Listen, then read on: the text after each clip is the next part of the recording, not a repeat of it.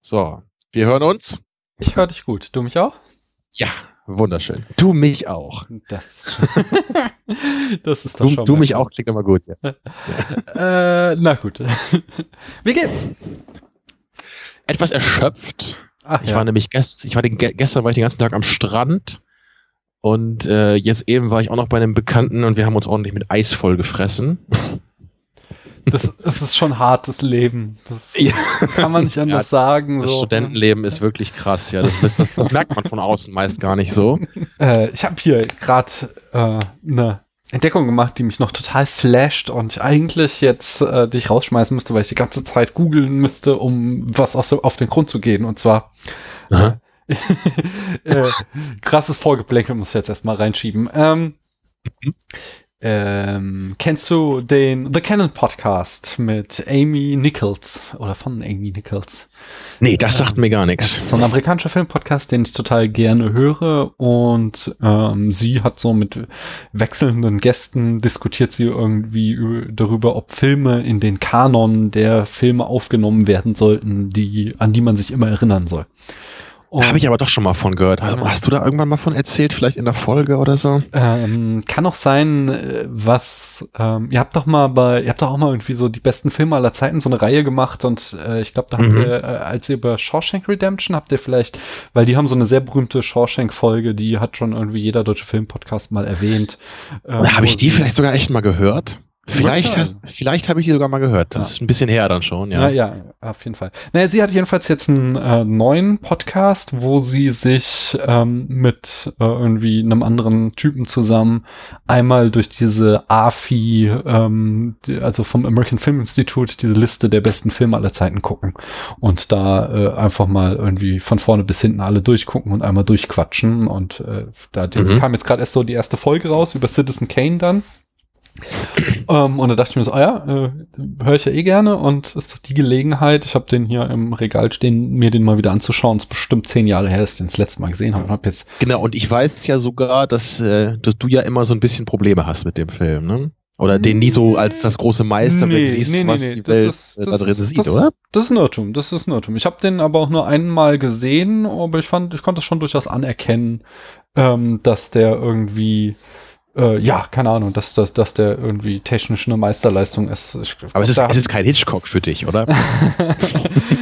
ich glaube, ich habe nicht mitgefiebert, das stimmt. Aber ich weiß es nicht. Ich, es ist echt viel zu lange her, dass ich da noch mal irgendwie inhaltlich was sagen könnte. Aber ich habe jetzt eben irgendwie kurz vor der Aufnahme hier so die ersten zehn Minuten gesehen und da, äh, da bin ich aus allen Wolken gefallen. Denn du kennst, äh, und das weiß ich auch, weil ihr da schon irgendwie bestimmt 20 Mal im äh, der Second Unit drüber geredet habt, kennst du diesen berühmten Shot von Fincher aus Panic Room durch den Henkel der Tasse?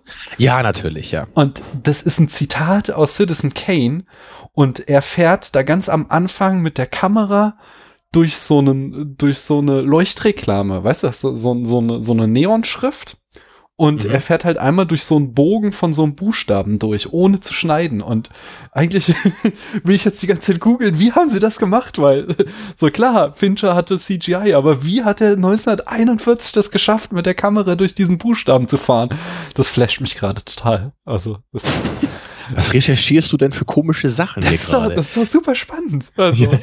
Das hat doch nichts mit dem ollen Harry Potter Scheiß zu tun, den wir heute besprechen wollen. ja, deswegen sage ich, das ist Vorgeplänkel.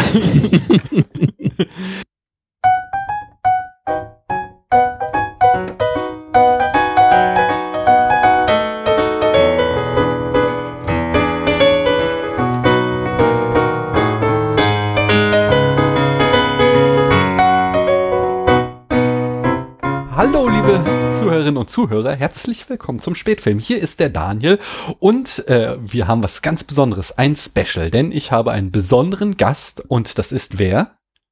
Tamino Mood von der Second Unit. Genau, er war neulich schon mal hier. Da sprachen wir über etwas sehr erfreu- erfreuliches, nämlich Crouching Tiger, Hidden Dragon, ein Film, den wir beide sehr, sehr mochten und sehr viel geschwärmt haben. Und heute werden wir weder über einen Film reden, noch über etwas, ähm, was besonders Tamino Gutes. besonders mag. Worüber sprechen wir denn, Tamino? Tja, wir reden über Harry Potter äh, and the Cursed Child, glaube ich, ne? Genau. Ist das richtig? Ich muss das schon. Ja, ich glaube, Ja, und das verwunschene Kind auf Deutsch, Genau, wobei ich gesehen habe, sogar der äh, deutsche Wikipedia-Artikel hat den englischen Titel, ähm, also niemand sagt und das verwunschene Kind. Mal so ein bisschen eine Einordnung, warum wir das hier machen, denn ja, spät Film, wir reden eigentlich über Filme und heute über ein Buch. Äh, dazu, um das zu verstehen, müsstet ihr jetzt eigentlich rübergehen zu äh, Taminos Podcast, äh, Second Unit, wo ich ähm, mit äh, Christian, Taminos Co-Host, äh, die ganze Harry Potter-Reihe durchgegangen bin und Christian, der da komplett unbedarft war, äh, einmal Harry Potter erklärt habe. Äh, wir haben uns das da anhand der Filme entlang gehangelt, aber auch sehr viel über die Bücher natürlich geredet. Und immer wenn es entscheidend wurde, kam dann auch Tamino dazu und hat dann uns die Welt erklärt und uns gesagt, was wir alles falsch verstanden haben. Und Genau, ähm, vor allem habe ich dir erklärt, wie langweilig doch dieses ganze, äh, diese ganze Liebesschmonzette eigentlich ist bei Harry Potter und dass es doch eigentlich nur um Action geht. Oder so ähnlich. Genau, eigentlich geht's dir ja eh, also die Welt find's ja auch ganz doof, oder? Und die Charaktere, die magst du gar nicht. Es geht dir immer nur um die gute, teite Handlung und davon hast du doch ganz viel in The Cursed Child. Ja. Nee, Genau, erzähl uns äh, doch mal ausführlich nochmal hier für alle, die nie was von der Second Unit gehört haben oder nie äh, eine dieser Harry Potter Folgen gehört haben und hier zufällig reingestolpert sind, was du für eine Verbindung zu Harry Potter hast und äh, wie ähm, diese alten Bücher, diese sieben Bücher, äh, was die dir bedeuten. Im Gegensatz zu dir bin ich nämlich mit Harry Potter aufgewachsen. Ich habe den, also ich, nee, ich glaube, ich habe das erste Buch gelesen, als das dritte, glaube ich, gerade erschienen war.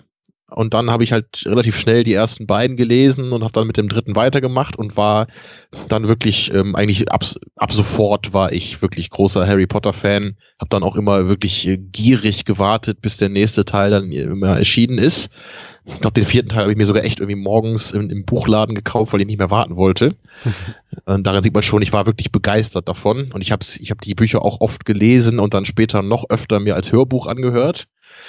Tja, also ich habe eine starke Verbindung dazu.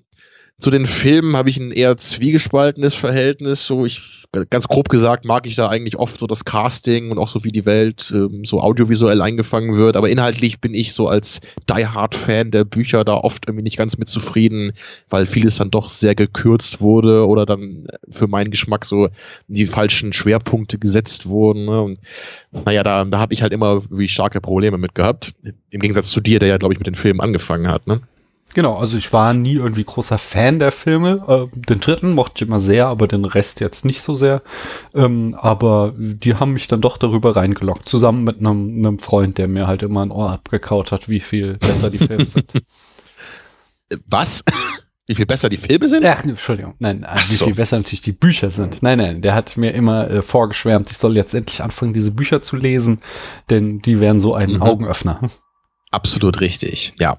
Und dann kam ja eben, als wir alle dachten, es wäre schon vorbei mit Harry Potter und so, dann, also erst kamen ja noch so ein paar kleine Bücher, glaube ich, die jetzt auch nicht gelesen haben, ne? dieses fantastische Vier Tierwesen-Buch, was ja, glaube ich, so eine Art äh, imaginäres Sachbuch oder sowas ist. Mhm. Ne? Kennst, kennst du das eigentlich? Nee, gelesen habe ich das nicht. Du kriegst, also ich glaube, jetzt haben sie es wieder neu aufgelegt. Aber ähm, ursprünglich erschien das nur so als irgend so ein Charity-Ding. So, die Einnahmen wurden Mhm. gespendet und auch nur in einer kleinen Auflage, weil als hier meine Tochter voll in den äh, Harry Potter Topf gefallen ist, hatte sie sich dieses Buch dann auch gewünscht. Und ähm, damals haben wir es irgendwie versucht im Internet zu bestellen und da wurden Fantastillionen an Preisen. Äh, Genau, und da haben dann, dann die, die drei Hypotheken auf eure Wohnung nicht gereicht. Nee, ne? leider nicht. Und da Ja. haben wir, seit daher haben wir das nie. Naja, also, also damals gab es ja dann eben so, na, nachdem die Reihe ja eigentlich schon abgeschlossen war, kamen dann so ein paar Kleinigkeiten raus und dann gab es ja dieses Pottermore dann noch, ne, wo dann, wo man dann noch so ein paar Details nachlesen konnte, was denn so nach Rowlings Sicht denn später so mit den Figuren noch passiert. Das fand ich alles ganz nett so. Ne, das war alles wie so ein kleiner Bonus. Und sie hat ja immer betont, dass sie das wirklich nie weiterschreiben will und so. Das, das allerletzte Kapitel im siebten Buch legt das ja auch sehr stark nahe. Ne? Ich glaube, so die letzten, der letzte Satz im Buch ist ja wirklich so, so Harrys Narbe hatte seit Jahren nicht mehr wehgetan, so alles war gut, so the end, Punkt. Ne? Do you get it? So. Hm. Aber ähm, aus irgendwelchen Gründen, ich weiß auch, ich weiß nicht, woran es genau lag, vielleicht weißt du da mehr als ich, warum sie sich da wirklich dann doch noch zu entschieden hat, da irgendwas ähm, zu machen. Naja, sie hat sich dann eben ein paar Jahre später wirklich wieder entschieden, jetzt halt doch noch das irgendwie weiter zu erzählen. Ja, aber als Theaterstück, ne, dann ist es ja keine wirkliche Buchvorsetzung oder was. Also, also allein als ich das gehört habe, das ist das erste, das, das schien mir gleich wie so eine dumme Ausrede irgendwie nur so. Also es ist auch ein bisschen unfair wahrscheinlich, das gleich so zu sehen. Aber es war mein erster Gedanke, als ich davon gehört habe, dass es jetzt ein Theaterstück gibt, ne, was halt dann nach den Ereignissen der Bücher spielt. So, das, das, das klang einfach so cheap auf mich. Ne? Es ist, keine richtige Fortsetzung. Es ist nicht Buch 8. Ne? Es ist so ein, so ein Theaterstück und es ist halt mit den Kindern von Harry Potter. Es geht nur so halb um Harry Potter und so. Ne? Und so also ganz wertfrei sage ich das jetzt. Ne? Aber naja. Und dann, ähm, als es dann eben rauskam und die meisten Leute das gelesen haben, und du hast es ja anscheinend dann gelesen, als es neu war ungefähr, ne? Genau, ich habe es geschenkt bekommen, dann als es frisch erschienen war.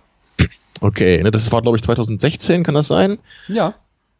Ja, und, ne, und dann habe ich ja wirklich auch schon, ich war natürlich schon irgendwie interessiert, was das denn jetzt ist, ne, weil es halt schon ja irgendwie Harry Potter ist und mein halbes Leben begleitet mich Harry Potter eben. Naja, aber im Grunde äh, war so mein ziemlich starker Eindruck, dass eigentlich so gut wie niemand das wirklich toll fand. Ein paar, ein paar fanden es okay, die meisten fanden es ziemlich mies. So, das, das kam so bei mir an, so ungefähr. Und dann dachte ich auch nur so, okay, warum muss ich mir das durchlesen? Und ich, ich glaube dann in irgendeiner ähm, Folge, wo ich dann eben bei, bei, euch da bei Second Unit mitgemacht habe, einmal dann, da hattest du mir dann auch ganz grob umrissen, worum es denn dann auch geht. Ne? Und du sagtest dann auch wieder sowas wie, ja, Harrys Narbe tut wieder weh, ne? Und es geht ums Trimagische Turnier und es geht um Zeitreisen. und ich dachte mir auch nur so, okay, finde mal drei Aspekte aus diesen ganzen Büchern, die ich wirklich weniger gerne in dieser Semi-Fortsetzung haben möchte, als das. Ne? Naja, und jedenfalls vor ein paar Wochen war ich dann bei einem Kumpel zu Besuch und der hatte das Ding eben auf seinem Kindle und dann habe ich mich abends, als er schon gepennt hat und ich noch äh, wach war, also ich war dann eine Woche zu Besuch bei ihm, bei einem alten Schulfreund und er hat dann vorher auch schon gelesen und meinte, oh Gott, ja, hier, bitteschön, so, lies mal, wenn du willst, aber auf eigene Gefahr, ne, und naja, dann habe ich mir dann irgendwie an zwei Abenden durchgelesen und dachte danach dann auch nur so, oh mein Gott, was war das denn? Ähm, ja, und ich hatte dann eben ähm, mich, mich vor ein paar Tagen an dich gewandt. So, ich habe das halt ein paar Wochen, Wochen sacken lassen. Ich dachte, vielleicht, ähm, weiß ich nicht, äh, verdaue ich ja langsam meinen Frust oder mein Unverständnis darüber, aber es ist nicht passiert. Und deswegen dachte ich, komm, rufst du mal den lieben Daniel an. Vielleicht kann der dir ja irgendwie mal ein bisschen helfen. So, dann kann ich mich jetzt so auf die virtuelle Couch legen und du hilfst mir jetzt irgendwie zu verstehen, was ich da gelesen habe. J.K. Rowling Therapiesitzung. mhm. Ja. ja wir, das, das ist ein sehr schöner Ansatz. Aber, ähm, also da muss ich erstmal, ich nochmal eine ähm, äh, Warnung abgeben. Also du sagst es eben schon, ich habe das Buch vor zwei Jahren gelesen. Ich habe mir irgendwie heute nochmal auf der Wikipedia die Plot-Zusammenfassung zu, äh, reingezogen, um mich nochmal, äh, ja, meine Erinnerungen aufzufrischen, worum es denn eigentlich ging und ähm, ja, hab mir dann auch jetzt nochmal so ein paar Notizen gemacht, was denn ich eigentlich gut fand auch an dem Buch. Denn also insgesamt teile ich deine Meinung, dass ich sehr vieles kritisch gesehen habe. Ich bin ähm, auch sehr skeptisch, äh, dass sie ja den Weg, den sie gegangen ist, warum sie überhaupt nochmal diese Voldemort-Nummer aufgemacht hat, das fand ich schon mal ein bisschen stressig, weil ich finde, es hätte es nicht gebraucht für die Geschichte, die sie da erzählt, diesen Vater-Sohn-Konflikt. Da hätte man Absolut. auch ein anderes Abenteuer irgendwie erzählen können und dann eben auch äh, das Buch 4, im Gegensatz zu dir, mochte ich das nie, weil ich diese äh, Wettkampfgeschichte nicht mochte. Und als es dann irgendwie irgendwann wieder mitten ins Trimagische Turnier einstieg, äh, hat mich das schon mal äh, weiter abgeschockt, äh, abgestoßen. Und dann auch diese ganze Zeitreisegeschichte, die ist so vermurkst und äh, sie wird da auch so inkonsequent zu den Regeln, die sie früher aufgestellt hat. Das hat mich alles auch sehr, sehr gestört. Auf der Handlungsebene aber, ähm, und vielleicht unterscheiden wir uns da ein bisschen, ich konnte sehr viel mit ähm, alles, was sie mit Charakteren in dem Buch angefangen hat, äh, hat mir dann doch genug gegeben, als, als ich dann fertig war mit dem Buch, ich nicht gesagt habe, oh, was ein Scheiß, sondern sagte so, ja, okay, ist jetzt, ist nicht meins, ist jetzt auch nicht irgendwie, ähm, wenn ich die Bücher das nächste Mal durchlese, werde ich nicht Teil 8 mir gleich hinterher reinziehen, sondern äh, die Reihe ist für mich nach Teil 7 abgeschlossen, aber ähm, so als Perspektive darauf, wie es nach dem Happy End weitergeht, fand ich das von der Charakterzeichnung schon ganz interessant. Also für mich ist es ungefähr so wie mit den Star Wars Prequels. Ne? Wenn ich jetzt die alten Star Wars Filme gucke, dann muss ich mir die ganze Zeit immer sagen, nein, Darth Vader hat nicht C3PO gebaut. Ja, und, und, so muss ich das jetzt hier auch immer machen, so weil ich, weißt du, oder um es ganz platt zu sagen, ich meine, wenn, wenn das jetzt irgendwie so ein Fanfiction wäre, so, ich finde, so fühlt sich das ganze Werk auch an. Dann würde ich halt auch sagen, so, okay, ist vielleicht ganz nett oder so, ja. Aber weil es halt wirklich von der Autorin ist, die auch die anderen Bücher geschrieben hat, denke ich einfach nur so, nein, nein, das kannst du doch nicht machen. Das, das, ist, das ist alles so falsch und falscher geht es nicht. Aber du hast recht, also es gibt auch ein paar Aspekte, die ich zumindest im Ansatz auch okay fand. So, gerade das, wirklich so dieses Vater-Sohn-Ding und auch so die Freundschaft ne, der beiden Kids, da hätte ich gerne irgendwie ein Werk gehabt, wo das einfach mehr im Zentrum gestanden hätte und nicht durch diesen komischen Butterfly-Effekt-Plot äh, dann verdrängt worden wäre. Ähm, den Film hast du sicher mal gesehen, oder? Ja, ja, auf jeden Fall. Ähm, wollte ich mir eigentlich für einen Schluss aufheben für mein berühmtes Nitpicking, aber das war so das, was mich am meisten gestört hat. Ähm, ich habe ja, das habe ich auch, glaube ich, damals, als wir über den dritten Film gesprochen, ähm, erzählt, dass ich mir schon so mal etwas in diese Zeitreisen-Thematik reingenördet habe und so vor allem die, die verschiedenen äh, Interpretationen, die es da gibt. Und das hat mich halt am meisten angebläht, dass sie eben im Film einfach eine komplett andere Art von Zeitreise, also Quatsch, im Film, im, in, in, in Buch 3, in ähm, Der Gefangene von Azkaban, hat sie einfach eine komplett andere ähm, Version von Zeitreise, als sie sie hier aufmacht. Und zwar genau, das ist ja, da ist es ja diese Time Loop, 12 genau, Monkeys genau. Zeitreise. Ne? Close hier Circle ist die Back quasi. to the Future. Genau, es ist so, die, die äh, Vergangenheit ist schon geschehen, deswegen können wir sie nicht ändern. Das ist die, ähm, mhm. die Variante, die in, ähm, äh, in, in Azkaban erzählt wird.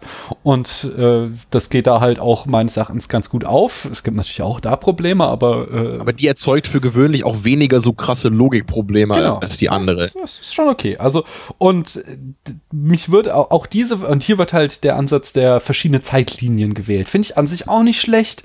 Ist halt nur, es passt halt nicht zusammen. Warum das eine und dann das andere? Es wird halt nicht erklärt. Du kannst natürlich irgendwie jetzt auch wieder eine äh, total banane Erklärung reinbringen, so von wegen, ja, hier wurde halt irgendeine andere Magie angewandt, deswegen ist jetzt hier der alternative Zeitlienienansatz drinne. Aber es wird halt nicht gemacht. Es wird halt überhaupt komplett unerklärt gelassen und damit sind wir irgendwie wieder auf dem Niveau von den ersten beiden Büchern, wo ich halt manchmal den, äh, die Probleme mit Rowlings Stil hatte, dass sie Dinge nicht zu Ende denkt. Und das hat sie offensichtlich auch nicht zu Ende gedacht. Und ähm, das Gleiche ist halt, äh, genau, das sagtest du eben auch schon so, äh, der, das böse Wort Fanfiction.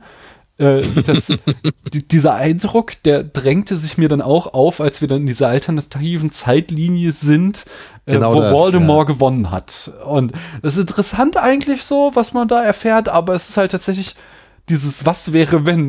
Das könnte ich mir echt vorstellen, dass es halt irgendwie tausend Leute gibt, die dieses Buch geschrieben haben.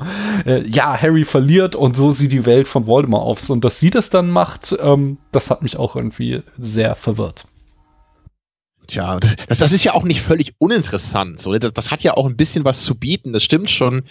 Nur, ich hatte halt immer das Gefühl, dass das auch so sehr billig eingesetzt wird, um halt dann auch nochmal so, so eine Figur wie Snape dann irgendwie nochmal kurz wieder aus der Schublade zu holen, die ja eigentlich tot ist. Mhm. Aber dann kann sie jetzt nochmal kurz erfahren, wie sie denn irgendwie gestorben ist in der anderen Zeitlinie und so. Das ist, ich finde es fast pietätlos irgendwie jetzt, obwohl es eine fiktionale Figur ist, so, aber irgendwie, das, das geht für mich so nicht zusammen. Ne? Das kann irgendwie für mich einfach nicht vom Autor selber kommen.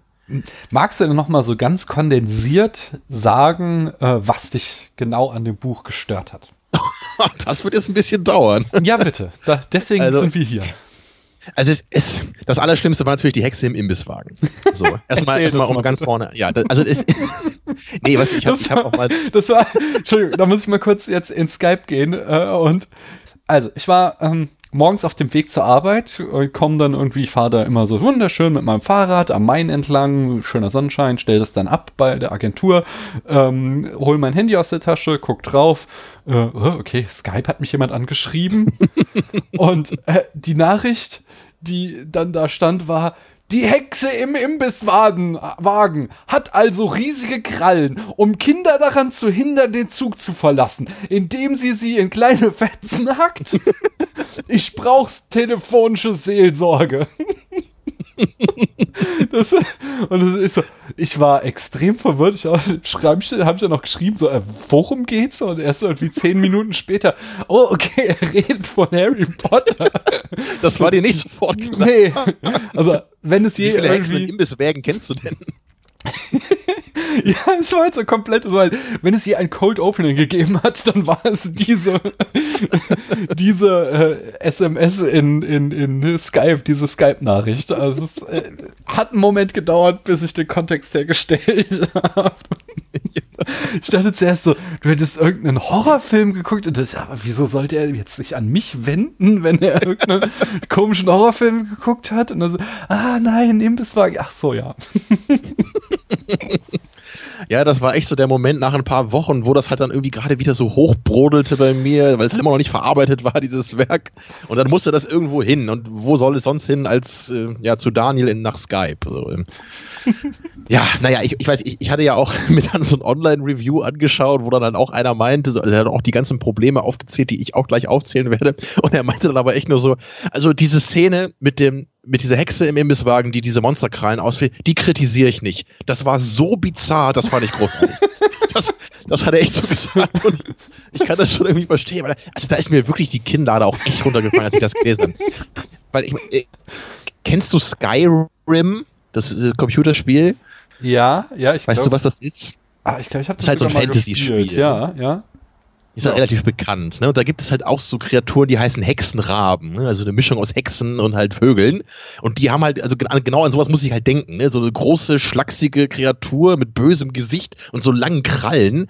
Und, und die ist in, in dem Schulzug nach Hogwarts angestellt, damit die kleinen Kinder nicht aus dem Zug flüchten, während er fährt. Also, ich finde das auch ganz, ich finde das ganz schön, weil das so, so, ich meine, ich glaube, so, so crazy Shit, den sie gemacht haben, um die Kinder in Lebensgefahr zu bringen, den gab es halt schon immer. Und äh, dass die halt da irgendwie so einen Charakter nimmt, der halt einfach nur immer da war für sieben Bücher und den jetzt einfach mal so auf elf dreht, finde ich ganz cool. Vor allen Dingen, wenn du denkst, es ist ja nur das Skript zu einem Theaterstück. Wie machen sie das auf der Bühne? Das würde mich jetzt echt interessieren. Ja, das, das ist äh, allerdings eine interessante Frage, ja. Aber da wieder hier, so als Fanfiction wäre das vielleicht ganz knuffig, aber von der Autorin selbst, also ist das wirklich als Parodie gemeint gewesen in dem Moment? Ich weiß es nicht. Also was hat sie sich dabei gedacht? Also, es ist weil es, es macht ja einfach keinen Sinn. Warum soll die denn so riesige Krallen haben? Die benutzt sie ja auch überhaupt nicht in dem Moment. Und, und am Ende ist sie, glaube ich, sogar so ganz aufgelöst und traurig, weil, weil die Kiddies ja doch entkommen sind. Und mir ist in 120 Jahren noch kein Kind aus dem Zug abgehauen. also das stelle ich mir vor, wie sie dann irgendwie so am Bahnsteig mit so einer Decke sitzt und diese riesigen Krallen aber immer noch hat. Also das, naja, es, es gibt vielleicht noch ein paar Probleme, die sich ein bisschen stärker auf die Story auswirken. Zum Beispiel. Ja, ich meine, wo, wo fange ich denn da an? Ich weiß auch nicht. Das ist, also ich, was, was ich halt auch in diesem, in diesem Review, ich weiß halt jetzt nicht mehr, wie das genau hieß, ähm, naja, muss ich jetzt einfach dann als meine äh, Idee verbuchen. Naja, nee. Er hatte das halt auch nochmal sehr schön betont da drin, jedenfalls irgend so ein YouTuber, dass halt Harry Potter ja immer ein, ein Mystery war natürlich. Ne? Ist ja auch klar. Ne? Es war natürlich Fantasy, aber es war auch immer Mystery. Es war immer die Frage, ne, was ist der Stein der Weisen, ne, was ist die Kammer des Schreckens, wer ist der Gefangene von Azkaban und so weiter. Das war ja immer so ein, so ein Mystery-Plot. Man hat am Anfang ein bisschen so ein paar Puzzlestücke bekommen. Man wollte halt wissen, ne, wie dann die Auflösung ist und am Ende hat sich das Ganze dann so richtig entfaltet. Und das ist ja hier schon mal was ganz anderes, so, weil hier ist das einzige Mysterium ja eigentlich so richtig so, wer ist Voldemorts Tochter? Oh Gott, ey, ich das sage, ist schon. ähm, naja, und, und alles andere ist halt eben, oder ich, ich, ich wollte eigentlich noch mal gucken, ob man das irgendwo rausfindet, wie viel wirklich prozentual von diesem Werk nur dieser Zeitreiseplot ist. Also ich, ich bin mir ziemlich sicher, dass es mehr als 50 Prozent ist, wo es nur darum geht, dass die beiden Kinder in eine andere Zeit springen, da irgendwas machen oder da irgendwas verändern oder es klappt oder nicht klappt oder so. Also deswegen eben weniger wie ein, fühlt sich das Ganze weniger wie eine Harry Potter Geschichte an, als halt wirklich wie sowas wie The Butterfly Effect, so eine Zeitreisegeschichte oder Back to the Future, wo man eben ähm, durch kleinste Veränderungen in der Vergangenheit plötzlich auch die gravierendsten Auswirkungen in der Zukunft ähm, herbeiführen kann. Oder kennst du zufällig die Simpsons Halloween Episode, wo Homer Simpson mit einem äh, technisch modifizierten Toaster in die Vergangenheit reist? Oh, die sagt mir was, aber es ist, glaube ewig her. Also ich wüsste nicht mehr genau, was da passiert. Äh, doch, trifft er nicht auf die Dinos dann? Und Genau, es ist, er, er, taucht halt dann in dieser, in dieser prähistorischen Zeit auf und da er, sagt er so, okay, was hat dir dein Vater damals gesagt über Zeitreise? Und dann erinnert er sich an Abe Simpson und sagt so, mein Sohn, wenn du jemals mit deinem Toaster in die Vergangenheit reist, dann denk daran, verändere nichts, denn selbst die kleinste Änderung kann eine massive Auswirkung auf die hm. Zukunft haben. Naja, und dann, äh, ich weiß nicht, dann, dann niest er, glaube ich, irgendwie einmal und dann, dann fallen dann irgendwie gleich die ganzen Saurier um, so einer nach dem anderen. Ne, und dann hat er natürlich dann die ganze Welt immer verändert und dann kommt er wieder zurück und dann ist plötzlich Ned Flanders der Herrscher der Welt äh, mm, oder er ja. lebt dann in der Welt, wo es Donuts regnet, keine Ahnung, also Quatsch halt. Ne? Und irgendwie auf, auf, auf, auf so eine Art Geschichte befinden wir uns hier. Und um das auch nochmal äh, genau zu betonen, was mich hier auch stört, es ist halt in erster Instanz vielleicht gar nicht mal, dass wir halt so eine Geschichte haben, sondern ich, ich finde das Ganze halt so platt auf verschiedene Arten und Weisen. So das eine, was ich gerade gesagt habe, meinte ich schon mal im, also das, es wird halt dazu genutzt, um halt so Fanservice zu machen. So, guck mal, hier ist Snape wieder, ne, und hier ist das und das, und jetzt ist Scorpius plötzlich irgendwie der Böse, und in der einen Welt ist dann halt irgendwie James tot und so. Also, das ist so, ich fand das, das war einfach nur eine, eine Möglichkeit, um halt den, den Leser mal wieder so an die alten Sachen zu erinnern. Und weißt du noch, Snape, ne? Und jetzt erzählen sie ihm, wie er denn äh, gewesen war. Und er hat sich geopfert, ne? Und, und guck mal, jetzt in dieser Zeitlinie sind Hermine und Ron nicht zusammen und sie können sich gar nicht vorstellen, wie es wäre und so weiter und so weiter. Ich, ich weiß nicht, das ist alles irgendwie so ein bisschen billig für mich. So, was ich aber noch viel, viel schlimmer finde. Und das, das ist wirklich was, was ich, ich weiß nicht, ob andere das auch so empfinden, aber mich hat das unfassbar gestört. Der zweite Todesstern. Der zweite Todesstern. Ja, der, der taucht, glaube ich, erst im Epilog auf, da muss ich nochmal lesen. ähm, nee, es, es hat wieder was mit dem, mit dem Pietätsbegriff zu tun, den ich vorhin schon mal kurz fallen gelassen habe. Und da, da bin ich auch sehr gespannt, wie du das siehst. Es ist nämlich, also gerade am Ende des, des Theaterstücks hatte ich da wirklich, wirklich krasse Probleme mit. Ne? Du erinnerst dich vielleicht noch, am Ende verwandelt sich ja dann Harry irgendwie in Voldemort, um dann irgendwie da die, die Delphi abzufangen, ne? damit sie halt den richtigen Voldemort nicht trifft. Und dann, dann äh, vereiteln sie ja den ganzen Plan, alles ist gut. Und dann kommt natürlich die Idee so, hm, was machen wir denn jetzt? Wollen wir nicht einfach verhindern, dass Voldemort Harrys Eltern umbringt? Das wäre doch alles viel toller. Dann kann er ganz glücklich aufwachsen. Aber natürlich sagen sie dann, nee, das machen wir jetzt nicht, ne, weil die, es muss alles irgendwie so seinen Lauf nehmen, warum auch immer. Naja, und was mich halt so stört, ist halt, dass halt jetzt in dieser Szene, also wir haben jetzt diesen wirklich, diesen super wichtigen Moment in der gesamten Geschichte, wo ich halt im Grunde Gänsehaut kriege, wenn ich daran denke. So Voldemort kommt diese, diesen, diese verhängnisvolle Nacht zu, zu dem Haus von Harrys Eltern, bringt da Harrys Eltern um, was ja wirklich diese gesamte Saga Harry Potter erst in Gang bringt. Und jetzt muss ich mir vorstellen, dass halt hinten links in dieser Kirche gerade irgendwie 20 Leute rumstehen, die halt teilweise irgendwie dann aus der Zukunft gekommen sind weißt, und, und, und sich das gerade angucken.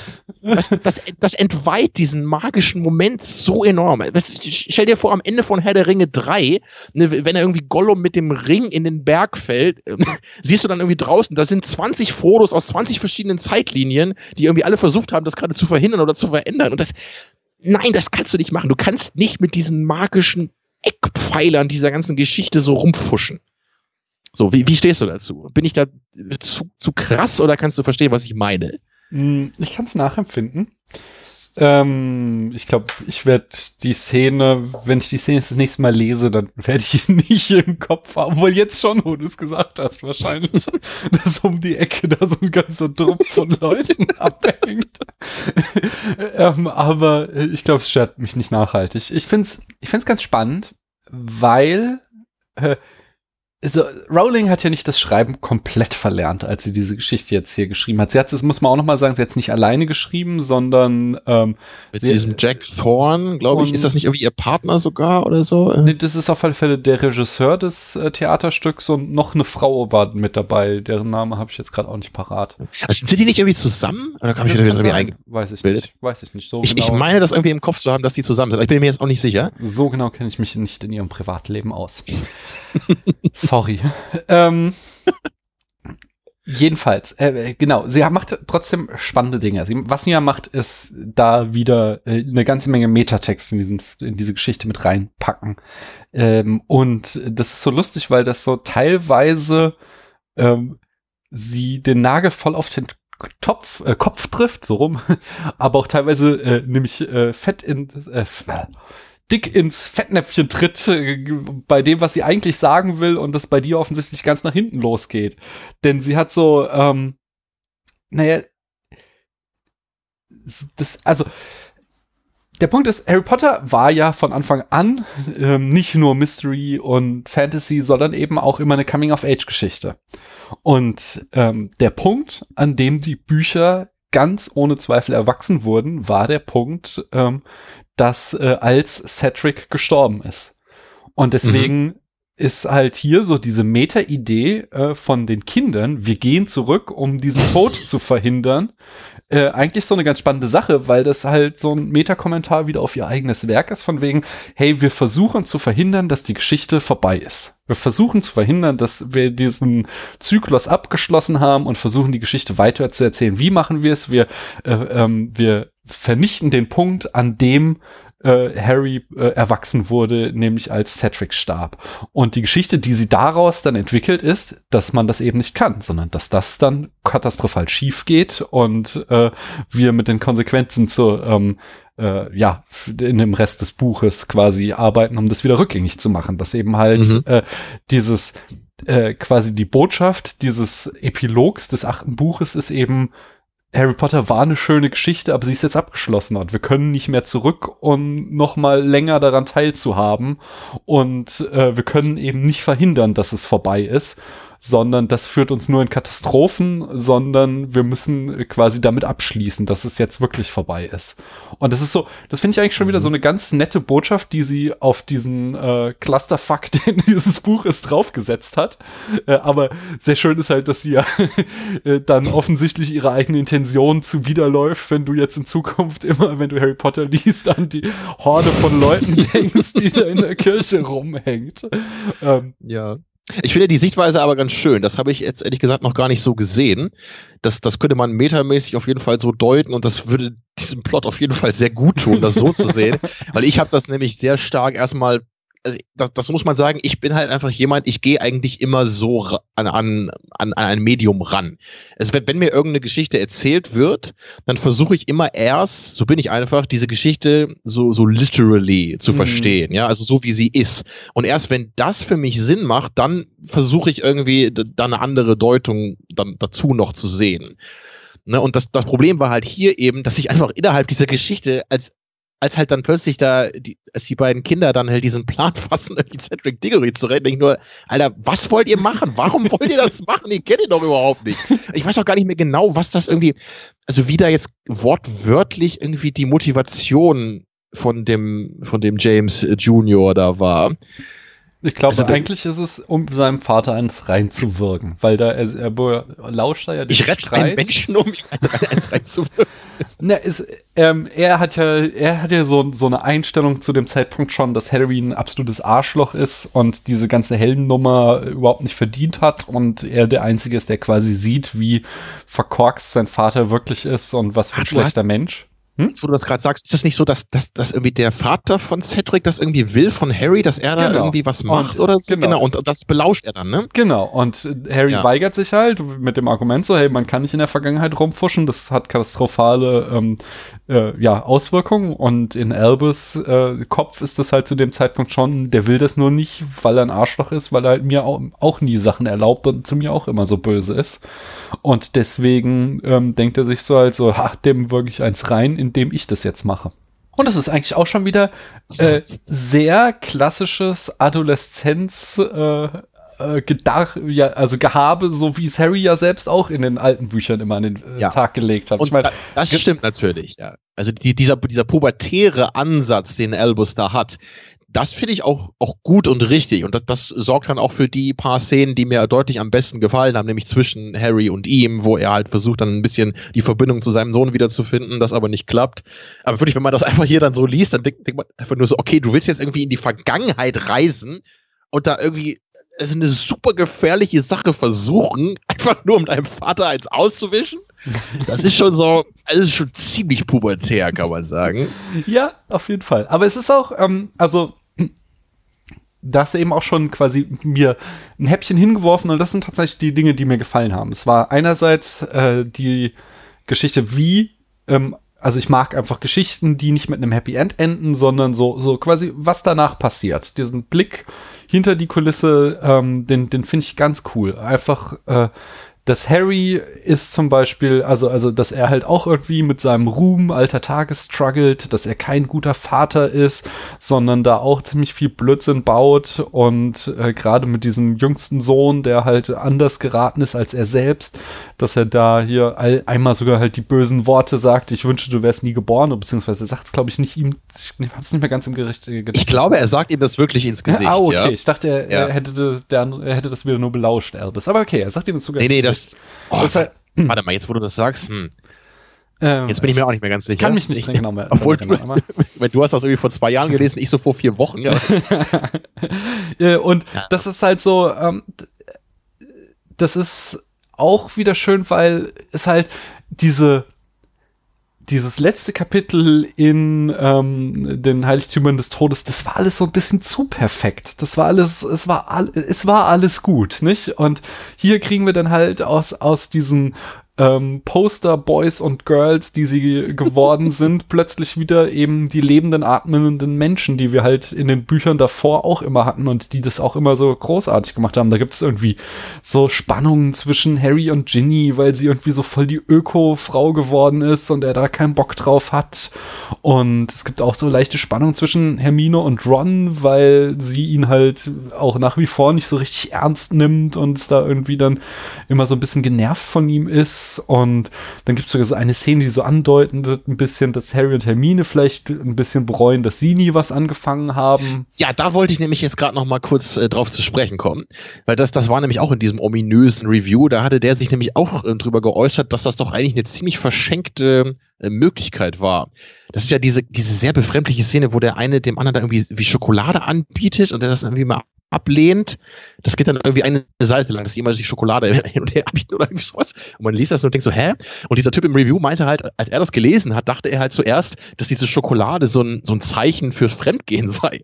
Dass er halt echt dann, ich, ich weiß gar nicht wer von beiden, ich glaube Harry oder so, so quasi sagt so, hey Hermine, ne, wollen wir nicht jetzt mal wieder irgendwie hier so in die Kiste steigen oder so. Hm. Was natürlich dann überhaupt nicht so ist. Aber er meint, dachte dann so im Nachhinein, wäre das nicht eigentlich eine coole Idee? Also wäre wär im Grunde das nicht auch das, was du gerade meintest, nur noch einen Schritt weiter gedacht? Hatte, und, hatte der Typ auf YouTube denn auch nur den, das Skript jetzt gelesen oder auch wirklich das Theaterstück gesehen? Weil ich glaube, das ist halt sowas, was auch ganz viel jetzt einen Medienbruch erzeugt haben kann. Und man darf halt nicht vergessen, es ist halt tatsächlich erstmal nur eben äh, quasi das Drehbuch für ein Theaterstück, was wir hier gelesen haben. Und ich glaube, mhm. so eine Szene, wo halt so sehr viele kleine Nuancen drin stecken, da kommt es super drauf an, mit wie mit Schauspiel die eben dann ausgefüllt wird. Und ich glaube, da kannst du sowohl eine, irgendwie eine Comedy-Nummer machen draus, als auch eine wirklich einfühlsame Szene. Und ich kann mir mhm. vorstellen, dass da halt dann sehr viel eben so im Subtext der äh, Schauspieler mit durchkommen kann, dass da eben ja, vielleicht irgend sowas ist. Also ich hatte es halt mir so interpretiert, wie als würden die halt irgendwie, äh, ja, die, die sehen sich ja viel öfter noch, weil sie halt zusammenarbeiten und dass die halt da vielleicht so ein bisschen im Grunde ist es auch wieder nur Fanservice äh, irgendwo.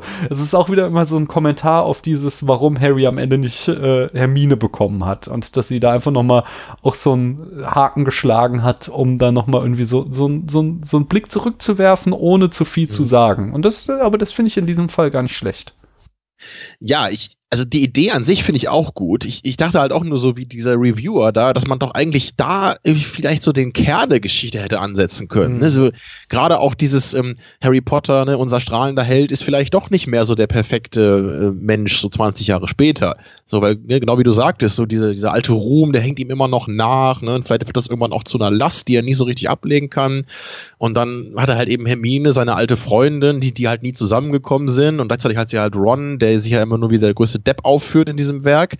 Ähm, und also ich, ich muss echt sagen, ich fände das toll, wenn das halt vielleicht wirklich dann ein bisschen um deren Beziehung gehen würde. Und, und das kann ja auch ein Grund sein, warum vielleicht, ähm, warum irgendwie auch, auch sein Sohn sich von Harry noch mehr abwendet, ne? wenn er das vielleicht rausfindet oder dass da irgendwas war oder was. Also das wäre halt ein ganz anderer Konflikt als den, den wir hier haben. Aber der hätte mich halt viel, viel mehr interessiert. Mhm. Und ich, ich, ich würde halt auch sagen, man kann sowas machen, obwohl wir natürlich am Anfang ja von der Kinderbuchreihe her gekommen sind, aber die Fanschaft, die wächst ja mit. Ich meine, wann, von wann war das erste Buch? 97 oder so? Also das ist, das ist ja schon eine Weile her. Ne? Und die, die damals jung waren, so wie ich, die sind inzwischen ja auch ein bisschen erwachsener geworden. Und die können jetzt, glaube ich, dann auch mit so einer Geschichte was anfangen. Also zumindest, wenn das so ein, so ein Aspekt gewesen wäre, kann ich echt nur sagen, also diese Idee, die dieser ominöse Reviewer da hatte, die hat mir durchaus gefallen.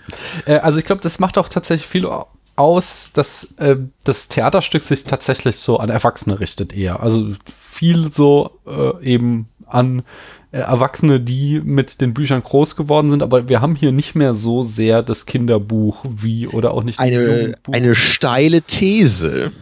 Ich weiß, es ist auch viel Nonsens drin. Es ist halt irgendwie immer noch ein Genrewerk, aber ähm, es sind weiß, halt zu viele ne? erwachsene Themen. Das andere ist, was, was sie stimmt. da macht, was mir auch ganz gut gefällt, was ich immer mag, ist, dass sie halt so ähm, mit diesem, diesem Stilmittel der Reflection arbeitet, dass sie halt ganz viele Elemente nimmt aus ihrem alten äh, Mythos und der, den jetzt einen Spiegel vorhält.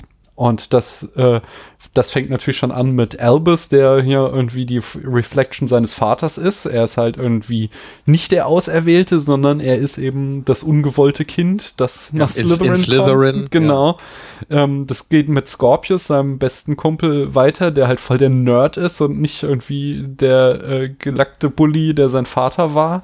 Und dann hast du Hogwarts, was halt für Harry immer das Zuhause und dieser magische Ort war, wo er geliebt hat, hinzukehren äh, zurückzukehren. Und sie erzählt jetzt hier auf einmal, dass es halt für ein anderes Kind auch ganz schrecklich sein kann und dass es dort eben auch Bullies und Grausamkeiten geben kann. Und wenn du eben nicht der Auserwählte bist, dass du da auch eine ganz schreckliche Zeit haben kannst in dieser Schule. Und äh, dann, was auch so ein schönes Detail war, was ich fand, ist halt, dass Harry an einer Stelle dann äh, versucht, die Karte des Rumtreibers als ähm, Überwachungsinstrument für seinen Sohn einzusetzen, was halt auch oh so. Mein, die, also das ist echt, also die, die Karte des Rumtreibers, die halt immer so, hä? die endet mit Missetat begangen oder so. Wie sind die Worte, wenn du wenn du sie wieder schließt? So, also das ist einfach das Mittel des Unheil angerichtet. Unheil angerichtet, genau. Ich übrigens an der Stelle möchte ich nochmal sagen, die Herausforderung zu einem Harry Potter Trivia Quiz steht immer noch, lieber, wenn du dich das traust. Nein, nein, du weißt mit so äh, wörtlichen Zitaten und sowas und Namen und so ein Kram habe ich meine Probleme. Und Inhalten. ja, genau. Ich kann mich eigentlich nur über, darüber schwafeln, wofür das alles steht. Aber wenn es darum geht, worum es eigentlich wirklich ging, so äh, buchstäblich, da kriege ich Probleme. nee, aber ähm, das ja auch, also sie war halt immer quasi äh, das Symbol für dieses Regelberechnen und dieses Blödsinn machen, den die drei gemacht haben, als sie klein waren und ihre Eltern halt schon. Und das jetzt wiederum halt auch wieder so als Reflection zu nehmen, um es halt dann als ein Instrument einer autoritären Erziehung einzusetzen, fand ich auch wieder so einen ganz niceen Dreh. Und vor allen Dingen, was ich äh, am coolsten fand, ist, äh, dass ich ja auch irgendwie so als Running Gag durch die ganzen acht Folgen, die wir zu Harry Potter aufgenommen haben in der Second Unit, immer meinte, Slytherin braucht echt mal eine bessere Marketingabteilung, weil, weil die wirklich, wirklich schlecht wegkommen. Aber hier äh, haben sie offensichtlich endlich mal auf meinen Rat gehört und Slytherin hat eine Marketingabteilung bekommen und plötzlich ist Slytherin nicht mehr der Ort, wo allen Übles äh, entsteht, sondern es ist eigentlich, wird hier dargestellt als ein Ort, der eigentlich auch gar nicht so schlecht und so verkehrt ist. Und das sind so einfach auch wieder so schöne Versatzstücke. Das trifft es, glaube ich, ganz gut. Ich glaube, ähm, das Buch insgesamt hat mich auch ziemlich genervt, aber ich war nicht am Ende so frustriert, weil ich darin immer wieder so kleine, schöne Versatzstücke gefunden habe, die ich einfach mochte. Ja, das hängt dann wahrscheinlich auch mit unserer unterschiedlichen Persönlichkeit zusammen, weil ähm, ich, mir fällt es einfach schwerer, positive Sachen zu würdigen, wenn ich das Gefühl habe, dass sie in einem Berg aus mittelmäßig bis grausamen Sachen erstickt werden. Naja, und also ich, ich muss ja noch mal ein paar Sachen ergänzen, die wir, die wir jetzt angesprochen haben. Ja, bitte. Also erstmal eben noch die Sache mit dieser, mit dieser Marauders Map, also mit der Karte des Rumtreibers. Ich, also vielleicht erinnerst du dich noch, als The Last Jedi rauskam, ja, da haben ja alle Leute gesagt, also dieser Luke Skywalker, ne, das ist nicht mehr der Luke Skywalker, den ich von früher kenne. Ja, der fast einen Mord begangen hätte an seinem Schüler etc.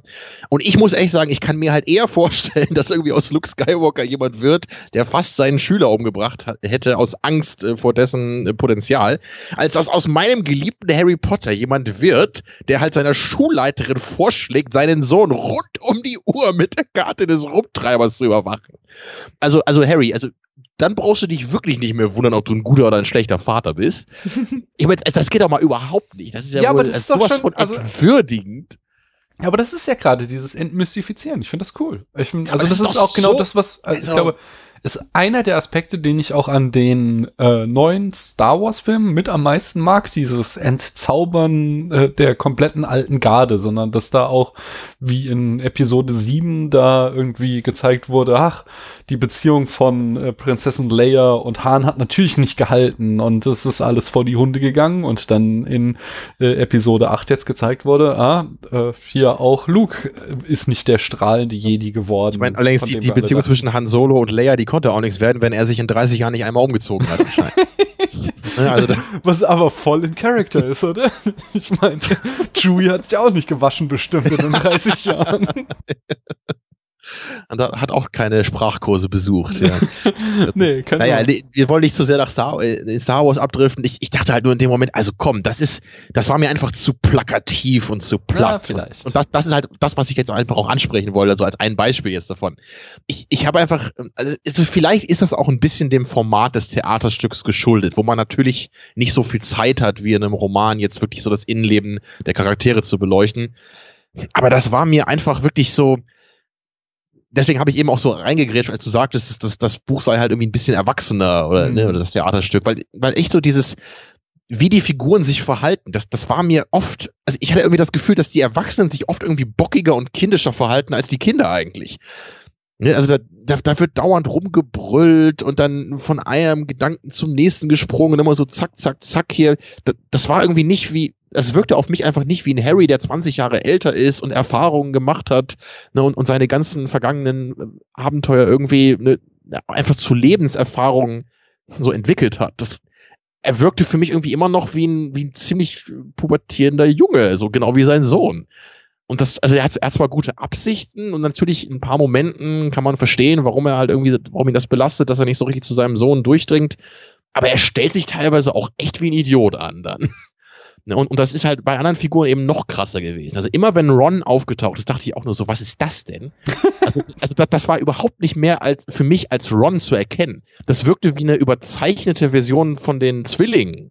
Ja. Ja, also er, macht ja nur dumme Sprüche und unangemessene Witze. Also er taucht ja auch nicht oft auf, ne? Aber immer, also das war so richtig. Ähm, ich meine, natürlich, Ron war halt immer schon so ein bisschen komischer eigener Typ, aber er war ja immer sympathisch und man mochte ihn halt. Und man hat, Mhm. hat das auch voll geglaubt, dass er der beste Freund äh, von Harry sein kann.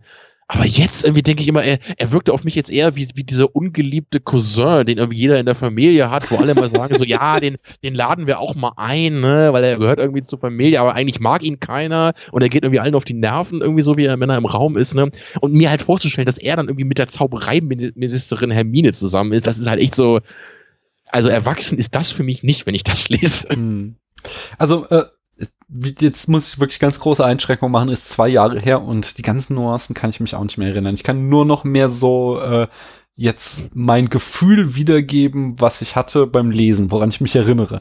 Also ich weiß nicht, ich, du kannst mir das jetzt um die Ohren hauen, dass irgendwie auf Seite 13 irgendwas steht, kann, kann ich nicht zu sagen. Ich weiß auch, ähm, dass äh, Ron mich gestört hat, ganz sehe ich ganz ähnlich. Ähm, den fand ich tatsächlich, glaube ich, sogar in diesem äh, Parallel-Universums-Plot dann besser als in der echten Zeitlinie, sage ich mal. Da war er nämlich wirklich noch irgendwie so zur Witzfigur degradiert. Ähm, Ja. So habe ich das in Erinnerung.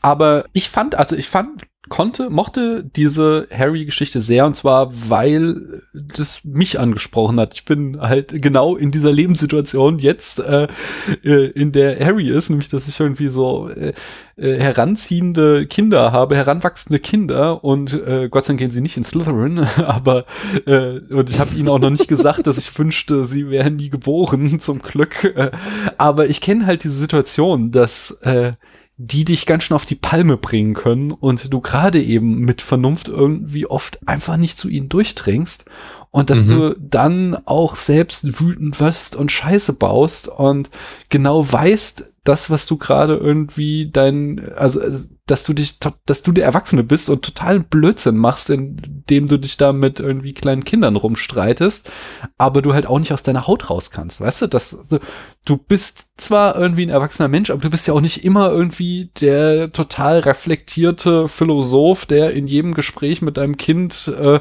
die große Lebenserfahrung an den Tag legt. Und es ist auch nicht mhm. jedes Mal so, dass es dann wie im Film ist, dass das Kind dann sitzt und nickt und sagt so, ja, Papa, du hast recht, äh, weil du mir jetzt irgendwie in einem halbstündigen Dialog dargelegt hast, wie das ist, äh, werde ich das jetzt machen, sondern oft versuchst du irgendwie deinem Kind was zu erklären und es kommt als Antwort nur bla bla bla. So, also, und da brennen dir dann halt auch oft einfach die Sicherungen durch und du mhm. versuchst dann nicht mehr irgendwie der rational Erläuternde zu sein, sondern fängst an, irgendwie dumme Befehle zu geben und nachher ärgerst du dich total über dich selbst, weil, weil du eben dich wie ein kleines Kind benommen hast. Und deswegen, das waren so Aspekte, die mir so in meiner Erinnerung, so habe ich das, ja, die halt mit denen, mit denen ich relaten konnte, so. Ja, ich sagte ja schon, diese Szenen gehören ja, ähm, auch wenn ich jetzt nicht immer das Gefühl hatte, dass sie total perfekt waren, ähm, oder nie, um es genau zu sein, ähm, würde ich ja auch sagen, dass sie wirklich zu den stärkeren Aspekten ne, des, des Werkes gehören. Und es, es war halt wirklich immer so, dass ich mir, immer wenn so ein, so ein Moment kam zwischen Albus und Harry, so dass ich irgendwie dachte, so, warum geht's nicht mehr da drum? Ne? Warum, warum wird das alles so, so ertränkt in diesem Zeitreiseplot, den man, wie du eben schon meintest, vielleicht wohlwollend als so eine Art Meta-Kommentar auf, auf deren Verhältnis irgendwie auch sehen kann. Aber ich hätte vielleicht wirklich irgendwie eine, eine Geschichte bevorzugt, die einfach ein bisschen mehr auf dem Boden bleibt und mm wo die beiden einfach auch mehr miteinander zu tun haben. So, weil er ist ja oft auch einfach dann auch weg, weil er ist ja gerade da in einer anderen Zeitlinie und macht da Unsinn. Und dann kommt er wieder und kriegt halt kurz von Harry auf den Deckel und sagt halt hier, du wirst jetzt rund um die Uhr von der Karte des Rumtreibers überwacht. So nach dem Motto, geh jetzt auf dein Zimmer und du kriegst kein Abendessen. Ähm, naja, also irgendwie, ja, da, da war für mich Potenzial zu erkennen, mhm. aber es hat, es hat leider nicht so ganz irgendwie Klick gemacht, weil es halt irgendwie ertränkt wurde ne, in diesem großen Plot, wo es dann doch um zu viel anderes ging. Zumindest mhm. äh, formal, oberflächlich. Mhm. Ja, tatsächlich war, ähm, muss ich auch, du hast es in der Second Unit schon so oft gesagt, dass ähm, du dir mehr Fortsetzungen wünschst, wo es nicht immer wieder um das gleiche Scheiß geht, sondern halt man einfach irgendwie eine Welt nimmt und dort andere Geschichten erzählt. Hast du natürlich oft im Kontext von irgendwie von Star Wars erzählt, aber auch bei anderen mhm. Fortsetzungen, die ihr da besprochen habt, kam immer wieder so von dir der Vorwurf. Und das war tatsächlich auch was, was ich beim Lesen schon äh, immer wieder da saß und es nicht verstanden habe. So, warum musst du den ganzen Scheiß wieder aufrollen? Du hast hier irgendwie ein Universum geschaffen und äh, kanntest eigentlich eine komplett andere Geschichte erzählen und hast so viele Chancen und gehst dann doch wieder zurück, um hier irgendwie den alten Kram aufzurühren. Äh, und ja, da, da hast du eben ganz richtig gesagt, ich glaube, da ist einfach sehr, sehr viel verschenkt worden. Ja, ich meine, das, der, der erste Gedanke, der mir jetzt einfach kommt, was ich erzähl doch meinetwegen eine Geschichte von einem Schüler in Durmstrang im 16. Jahrhundert, keine Ahnung. Hm. Weißt du, es ist, ich meine, du kannst dir zig Sachen ausdenken, die irgendwie in diesem Universum spielen, die auch total interessant wären, die man intelligent auch so da damit verbinden könnte mit den anderen Sachen. Also im Grunde dieser fantastische Tierwesen-Film, der macht ja prinzipiell das, was ich eigentlich will von so einer Semi-Fortsetzung. Ich fand den Film halt nicht sonderlich toll, weil der halt wirklich so sehr kindlich ist. Aber die Art der Fortsetzung ist ja eigentlich das, was ich okay finde. Wobei sie da auch schon wieder anfängt, in die gleichen äh, Fettnäpfchen reinzutappen. Warum muss da am Ende dann Grindelwald kommen? Das fängt doch, das ist schon wieder Prequel. Ja, das, das stimmt, ja. Am, am Ende wird's dann wieder ähm, blöd, ja. Und beim zweiten Teil, ich bin einerseits natürlich irgendwie gehypt, den, den jungen Dumbledore zu sehen und finde hier auch, ist echt gut gecastet mit äh, Jude Law. Aber andererseits denke ich mir auch wieder so, warum? Warum müssen wir jetzt schon wieder in die Geschichte eintauchen? Warum kannst du uns nicht in dieser großen Welt, die du geschaffen hast, einfach eine ganz andere Geschichte erzählen? Ja, die Autoren haben wahrscheinlich Angst, dass es keinen interessiert. Die denken halt so, das Einzige, was mich an Star Wars interessiert, ist Luke Skywalker und seine Familie. Also alles andere finde ich super langweilig, oder? Also ich weiß nicht, denkt wirklich jemand so? Naja, ich weiß es nicht. Ich glaube, es gibt viele, die tatsächlich so denken, aber ich glaube, es gibt halt auch genug, die bereit wären, mal ganz andere Wege zu gehen. So, wir sind auch lange nicht am Ende übrigens. Ach ja, so, haha, gut. Ja. Also, ich, ich habe ja vorhin noch mal über Pietät gesprochen. Du erinnerst dich, ja? Über Pietät in meiner Geschichte. Oh, ich habe so, hab so einen Verdacht, worum es jetzt geht, ja? Nee, Meinst du echt? Na, ich weiß noch nicht. Ähm, sonst sag mir, was du meinst. Also, was, ich, dachte, ich, ich, dachte, du redest jetzt über äh, Lord Voldemort beim Sex. nee, das wäre zu deutlich auf Pietät. Ich, ich, ich sag doch sowas immer in ganz komischen Zusammenhängen. Ach so, nee, weil das Aber war was, wo ich die ganze Zeit, also ich dachte, als ich das gelesen habe, Lord Voldemort hat ein Kind mit Bellatrix Lestrange. Ja ob, ob die Bella das echt toll fand, die Nacht mit Voldemort, habe ich, hab ich mich auch gefragt, ja. Ich, ich hatte erst mal gedacht so, no way, dass, dass er überhaupt in der Lage ist, äh, so einen Akt zu vollziehen mit einem anderen Menschen. Ja, hätte ich mir auch nicht er vor, kann vorgestellt nicht so intim können. werden. Das heißt... Da, dazu kommen wir aber gleich noch, würde ich sagen, also über, über Voldemorts Tochter, ne? das ist ja nochmal der also, eigene Block. Lass, lass mich nur den Gedanken zu Ende. Ich glaube nämlich, ähm, es war eine künstliche Befruchtung. Und ich krieg jetzt die ganze Zeit nicht das Bild aus dem Kopf, wie Voldemort, Voldemort sich einen runterholt und woran er wohl der gedacht hat dabei. An die Unsterblichkeit. Auf jeden Fall. Es war sein Backup-Plan, nicht? Wenn es mit den scheiß Horcruxen nicht geht, oh dann Gott. muss ich es halt auf ja, die ist, gute ist, alte Art machen. Das ist, also das, das, wie gesagt, dazu müssen wir, das müssen wir gleich nochmal aufrollen. Ja, was ich jetzt nochmal kurz sagen wollte, was ich, also nochmal auf dem, auf dem Zeitreiseplot nochmal kurz ja. zurück. Ich, ich meine, du hast ja eben schon gesagt, du hast der Butterfly-Effekt auch mal gesehen, ne? Und ja. ähm, ich fand halt beim Butterfly-Effekt irgendwie immer so blöd, dass halt so, ich meine, der, er macht halt irgend so eine Kleinigkeit in der Vergangenheit und das führt dann halt irgendwie dazu, wie halt wirklich, das ist ja genau der Butterfly-Effekt, ne? das ja. soll der Film ja irgendwie auch äh, rüberbringen, ne? dass halt die kleinste Kleinigkeit irgendwie auch das, das größte, krasseste in deinem Leben bewirken kann. Das Problem ist allerdings, meiner Meinung nach, wenn wir das jetzt auf eine Heldengeschichte anwenden, und das ist ja Harry Potter, dann, dann, dann entwürdigt das halt die Taten von Harry total. So, weil ich, ich muss mir halt immer vorstellen, also wenn Harry äh, an dem Morgen irgendwie mit dem linken Fuß aus dem Bett ausgestiegen wäre, dann wäre die Welt schon völlig äh, untergegangen durch Voldemort und so ist es ja ein bisschen dieses, also okay, sie, sie halten jetzt Cedric Diggory davon ab, beim, beim Trimagischen Turnier da irgendwie zu gewinnen.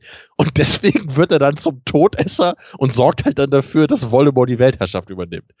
Das ist halt echt so, also, also da hatte Harry aber echt Glück, dass Cedric da noch mit ins Finale gekommen ist in dem, in dem Irrgarten. Ne? Weil sonst wäre das halt alles sofort den Bach runtergegangen. Da, da wäre nichts gewesen mit Prophezeiung und Auserwählter und ihr müsst euch irgendwann gegenüberstehen. Nee, nee, also Cedric Diggory wird dann Todesser und dann ist vorbei ne, das, äh, an diesem Punkt zerfällt das Ganze halt einfach total mit dieser großen Heldengeschichte, die Harry Potter ursprünglich war. Wenn jetzt halt durch diese Zeitreisegeschichte alles durch die kleinsten Kleinigkeiten, also zwei Jungs reisen in die Vergangenheit, machen so ein bisschen äh, Firlefanz für fünf Minuten und alles ist anders. So, das, das geht halt nicht zusammen. Das entweiht meine heilige Heldengeschichte. Mm. Aber das meine ich schon wieder, also das stört mich schon wieder gar nicht so sehr, weil das ist wieder dieses Dekonstruktionsding. Das, was ich sagte, dass es ähm, auch so ein, dieser eher erwachsene Appeal ist von dem Buch, weil, ich meine, so das ist ja im Grunde auch das, was wir machen. Wir erzählen irgendwie immer Geschichten ähm, in Form von Heldengeschichten. Cäsar hat Großbritannien erobert, so. Ja, war er allein? Nicht?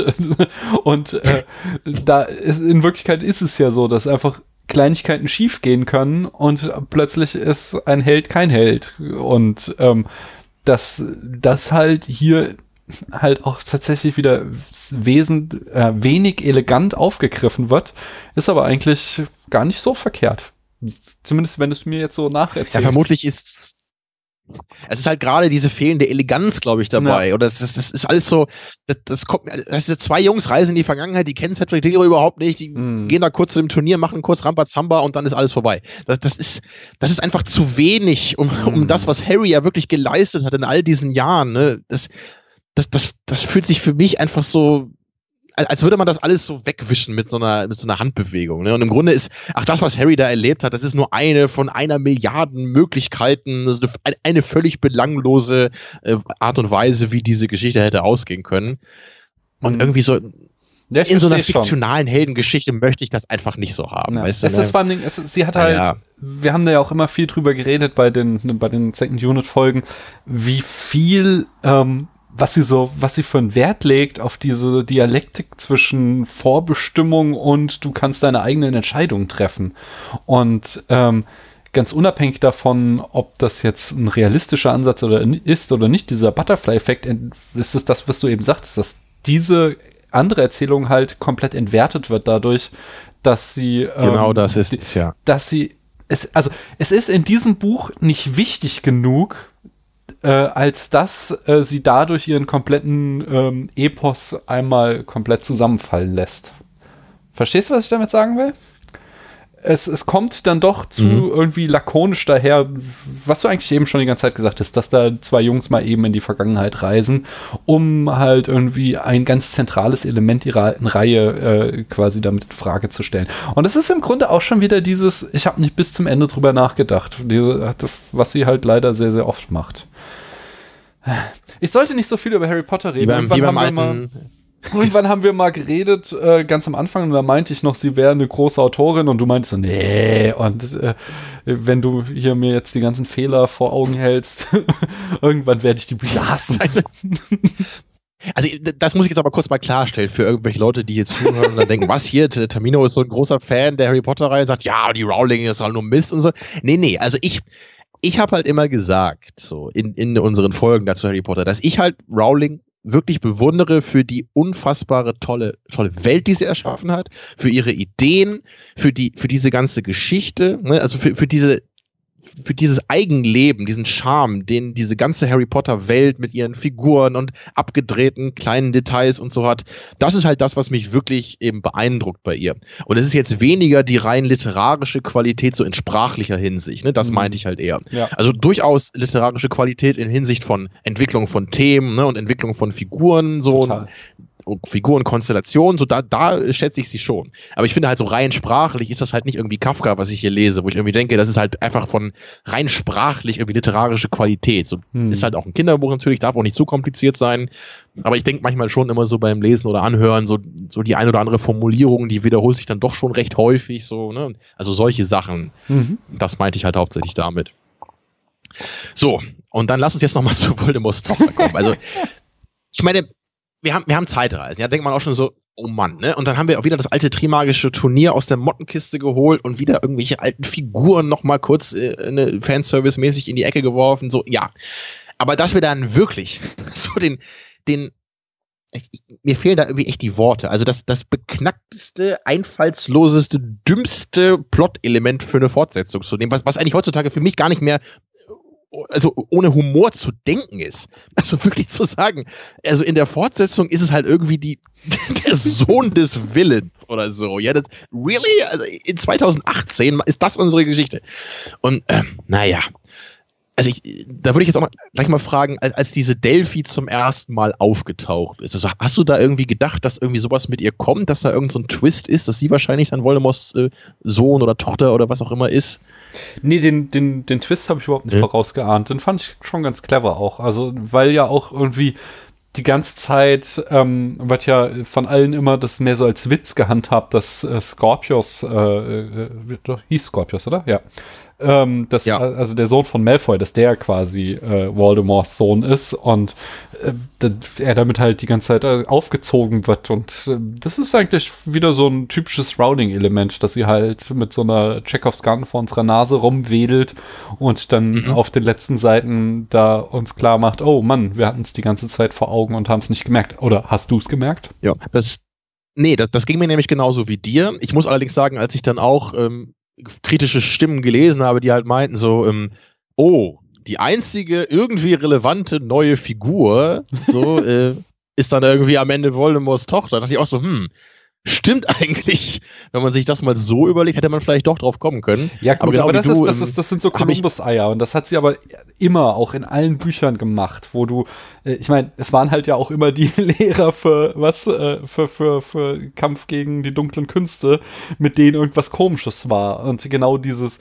Wie, äh, wie genau heißt das Fach, Daniel? wie, wie genau heißt das Fach? Verteidigung gegen die Ach so, ja.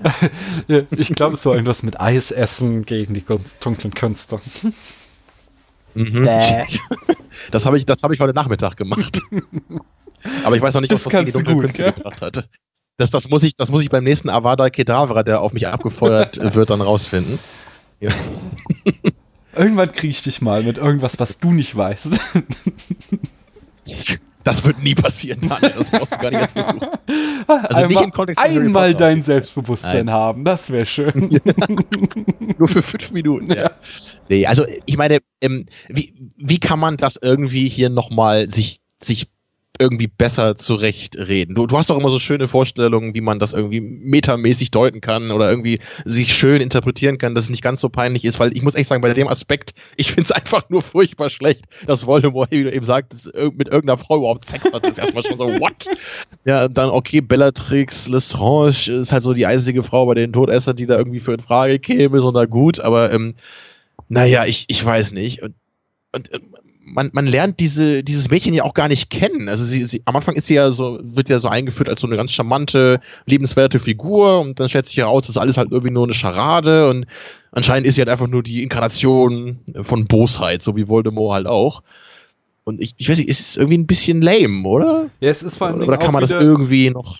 Es, es läuft halt schon wieder auch diesem, ähm, diesen äh, Erziehung versus Vorbestimmungsding zuwider. Nicht? Es war ja immer auch wieder diese äh, Geschichte, die sie erzählt hat mit ähm, wer du bist oder, oder, oder quasi was deine Veranlagung ist und was du daraus machst, äh, war ja auch immer so ein ganz großes Thema in den Harry Potter Büchern und das eben äh, äh ja irgendwie das, das nee, den Gedanken kriege ich nicht zu Ende. Irgendwie, aber ich glaube, die, die, diese Tochternummer, die hat mich noch nicht mal so sehr gestört, wie als dann tatsächlich Voldemort am Ende. Also zum Glück sehen wir ihn nicht, aber das, also, dass sie dann wirklich da in die Vergangenheit reisen und er wieder auf dem Plan steht und wir haben einmal Narbenschmerzen und all den ganzen Kram. Das, das fand ich tatsächlich auch sehr, sehr, sehr, sehr. Ja, da, sehr das schlecht. ist ja auch so eine Sache, ne? Im, warum hat Harry denn eigentlich Narbenschmerzen? Das ja, das verstehe ich auch nicht. Keine Ahnung. Ich meine, ich, ich könnte mir das als einziges so zurechtpuzzeln, dass irgendwie Voldemorts böse Präsenz so stark ist, dass sie selbst aus einer, einer, einer nur möglichen Zeitlinie auf ihn einwirkt. Weißt du, das, das wäre so ein bisschen so wie das Foto in den Back to the Future Film, also im ersten, weißt du? Wo, da hat doch Marty dieses Foto von seiner Familie dabei und dann verschwinden ja irgendwie so plötzlich seine, seine Familienangehörigen darauf und daraus sieht er dann, oh mein Gott, ich muss aber irgendwas tun, weil die Zukunft hat sich schon verändert. Ja, nee, aber es macht Was natürlich völliger Sinn. Quatsch ist. Es, es, macht keinen Sinn, weil er hat ja nicht mal mehr das Seelenstück. Weißt du, die Narbe hat immer wehgetan, weil in ein Stück von Voldemorts Seele in ihm steckt, aber das ist nicht mehr da. Das ist im siebten Band. Das ist anscheinend hier nicht relevant. nee. ja, das, das muss man leider einfach ausklammern, auch wenn es ein zentrales Motiv der ganzen Reihe ist. Nee, aber ich kann, ich kann mir das halt nur so erklären, weil also, also quasi so eine Art Schatten von Voldemort, der immer stärker, weißt du, aus, der, aus dem Potenzial ins Faktische rückt. Hm. Ne, wie eben dieses Foto bei Back to the Future, was sich langsam verändert, was natürlich völliger Quatsch ist, dass sich ein Foto langsam verändern sollte, wenn man durch eine Entscheidung, in einem Future passt sehr ja, gut klar, ins es, Gesamtbild es, hier. Es ist total naiv und ja, es ist total naiv bei Back to the Future und der Film macht ja natürlich auch Spaß. Es ist halt eine Comedy, man soll Spaß haben und dann geht das halt auch. Aber hier im, im Kontext dieser Helden-Harry Potter-Geschichte, so, so, what? Und dazu muss ich halt auch einfach sagen, diese Visionen, die dann Harry von Voldemort kriegt, das ist halt einfach auch eine ganz schön billige Art und Weise, ihm da irgendwelche Informationen zuzuspielen. Ne? So, weil er einfach wieder keine Zeit ist, in dem Theaterstück da jetzt groß auf Mystery zu machen. Hat er halt immer hier und da mal irgendwelche Visionen und deswegen weiß er, dass irgendwas im Argen ist. Hm. Hm, hm, hm. Ja. Hast du noch mehr? Da hat selbst Daniel keine nee, positiven nee. Worte mehr. Das war tatsächlich das übrig. Schlimmste, hm. was mich auch am meisten gestört hat. Also, ja, da kann ich nichts Gutes zu Tja. sagen. Hast du noch andere Aspekte? Ja, ich glaube, so langsam sind wir hier, haben wir ungefähr das angesprochen, was mich wirklich gestört hat. Ja, also, also generell, ähm, ich weiß nicht, wie, wie findest du denn überhaupt diese Idee, wirklich das als Theaterstück zu machen? Ist, ist das, also hast du das auch so empfunden wie ich, dass du einfach nur dachtest, es ist so ein bisschen eine Art, das ein bisschen so zu relativieren, so ja, ich habe ja jetzt nicht wirklich eine Fortsetzung geschrieben, weil es ist ja irgendwie ein anderes Medium und so. Also, also siehst du das auch eher so oder denkst du, dass vielleicht wirklich so eine Theaterstückform dem, dem Ganzen irgendwie eine neue Dimension geben könnte, die vorher irgendwie nicht so da war? Hm. Nee, also es macht schon tatsächlich auch so ähm, sehr starken Cash-Cow-Eindruck auf mich, muss ich ganz ehrlich sagen. Alles, also sehr vieles von dem, was sie in den letzten Jahren macht, wirkt, also zunächst so, so Sachen wie Pottermore, so, die wirken so zunächst ein bisschen auf mich, als könnte sie einfach nicht ganz loslassen von der Geschichte und gibt dann eben noch mal so ein bisschen mehr Kontext drumherum. Aber je länger der Zyklus zurückliegt, desto mehr äh, crazy Shit haut sie halt irgendwie raus, äh, wo ich aber auch echt nicht verstehe, weil sie ist ja so unglaublich reich. Also es kann ihr ja nichts wirklich nicht ums Geld gehen, es kann ihr wirklich nur noch irgendwie um den Ruhm gehen, den sie weiterleben lassen. Wobei will. man das ja immer denkt, oder? Man, ich meine, bei, äh, wie, wie viele Schauspieler gibt es, wo man ja. echt denkt, die müssen doch schon 20 Mal ausgesaugt äh, sorgt haben und plötzlich siehst du irgendwie El Pacino, wie er da mit Adam Sandler in Jack und Jill rumläuft. Ne? Also, ja. Es passiert halt immer und immer wieder. Ja, ich verstehe es auch. Vielleicht leben die einfach alle zu. Ich meine, so ein paar Milliarden sind schnell ausgegeben, vielleicht. Ne? Vielleicht weiß man das gar nicht. So, ja, ich hatte auch ich hatte, Yacht holst oder so. ich hatte irgendwie gelesen auch noch so, so ja, das Buch, ähm, das musste sie ja jetzt nur rausgeben, weil das Theaterstück, das können ja so wenig Leute äh, sehen, dass wenn sie das nicht gemacht hätte, dann wären so voll schnell irgendwelche Bootlegs rausgekommen, weil die ganze Fangemeinde, die will natürlich wissen, worum es in dem Theaterstück geht.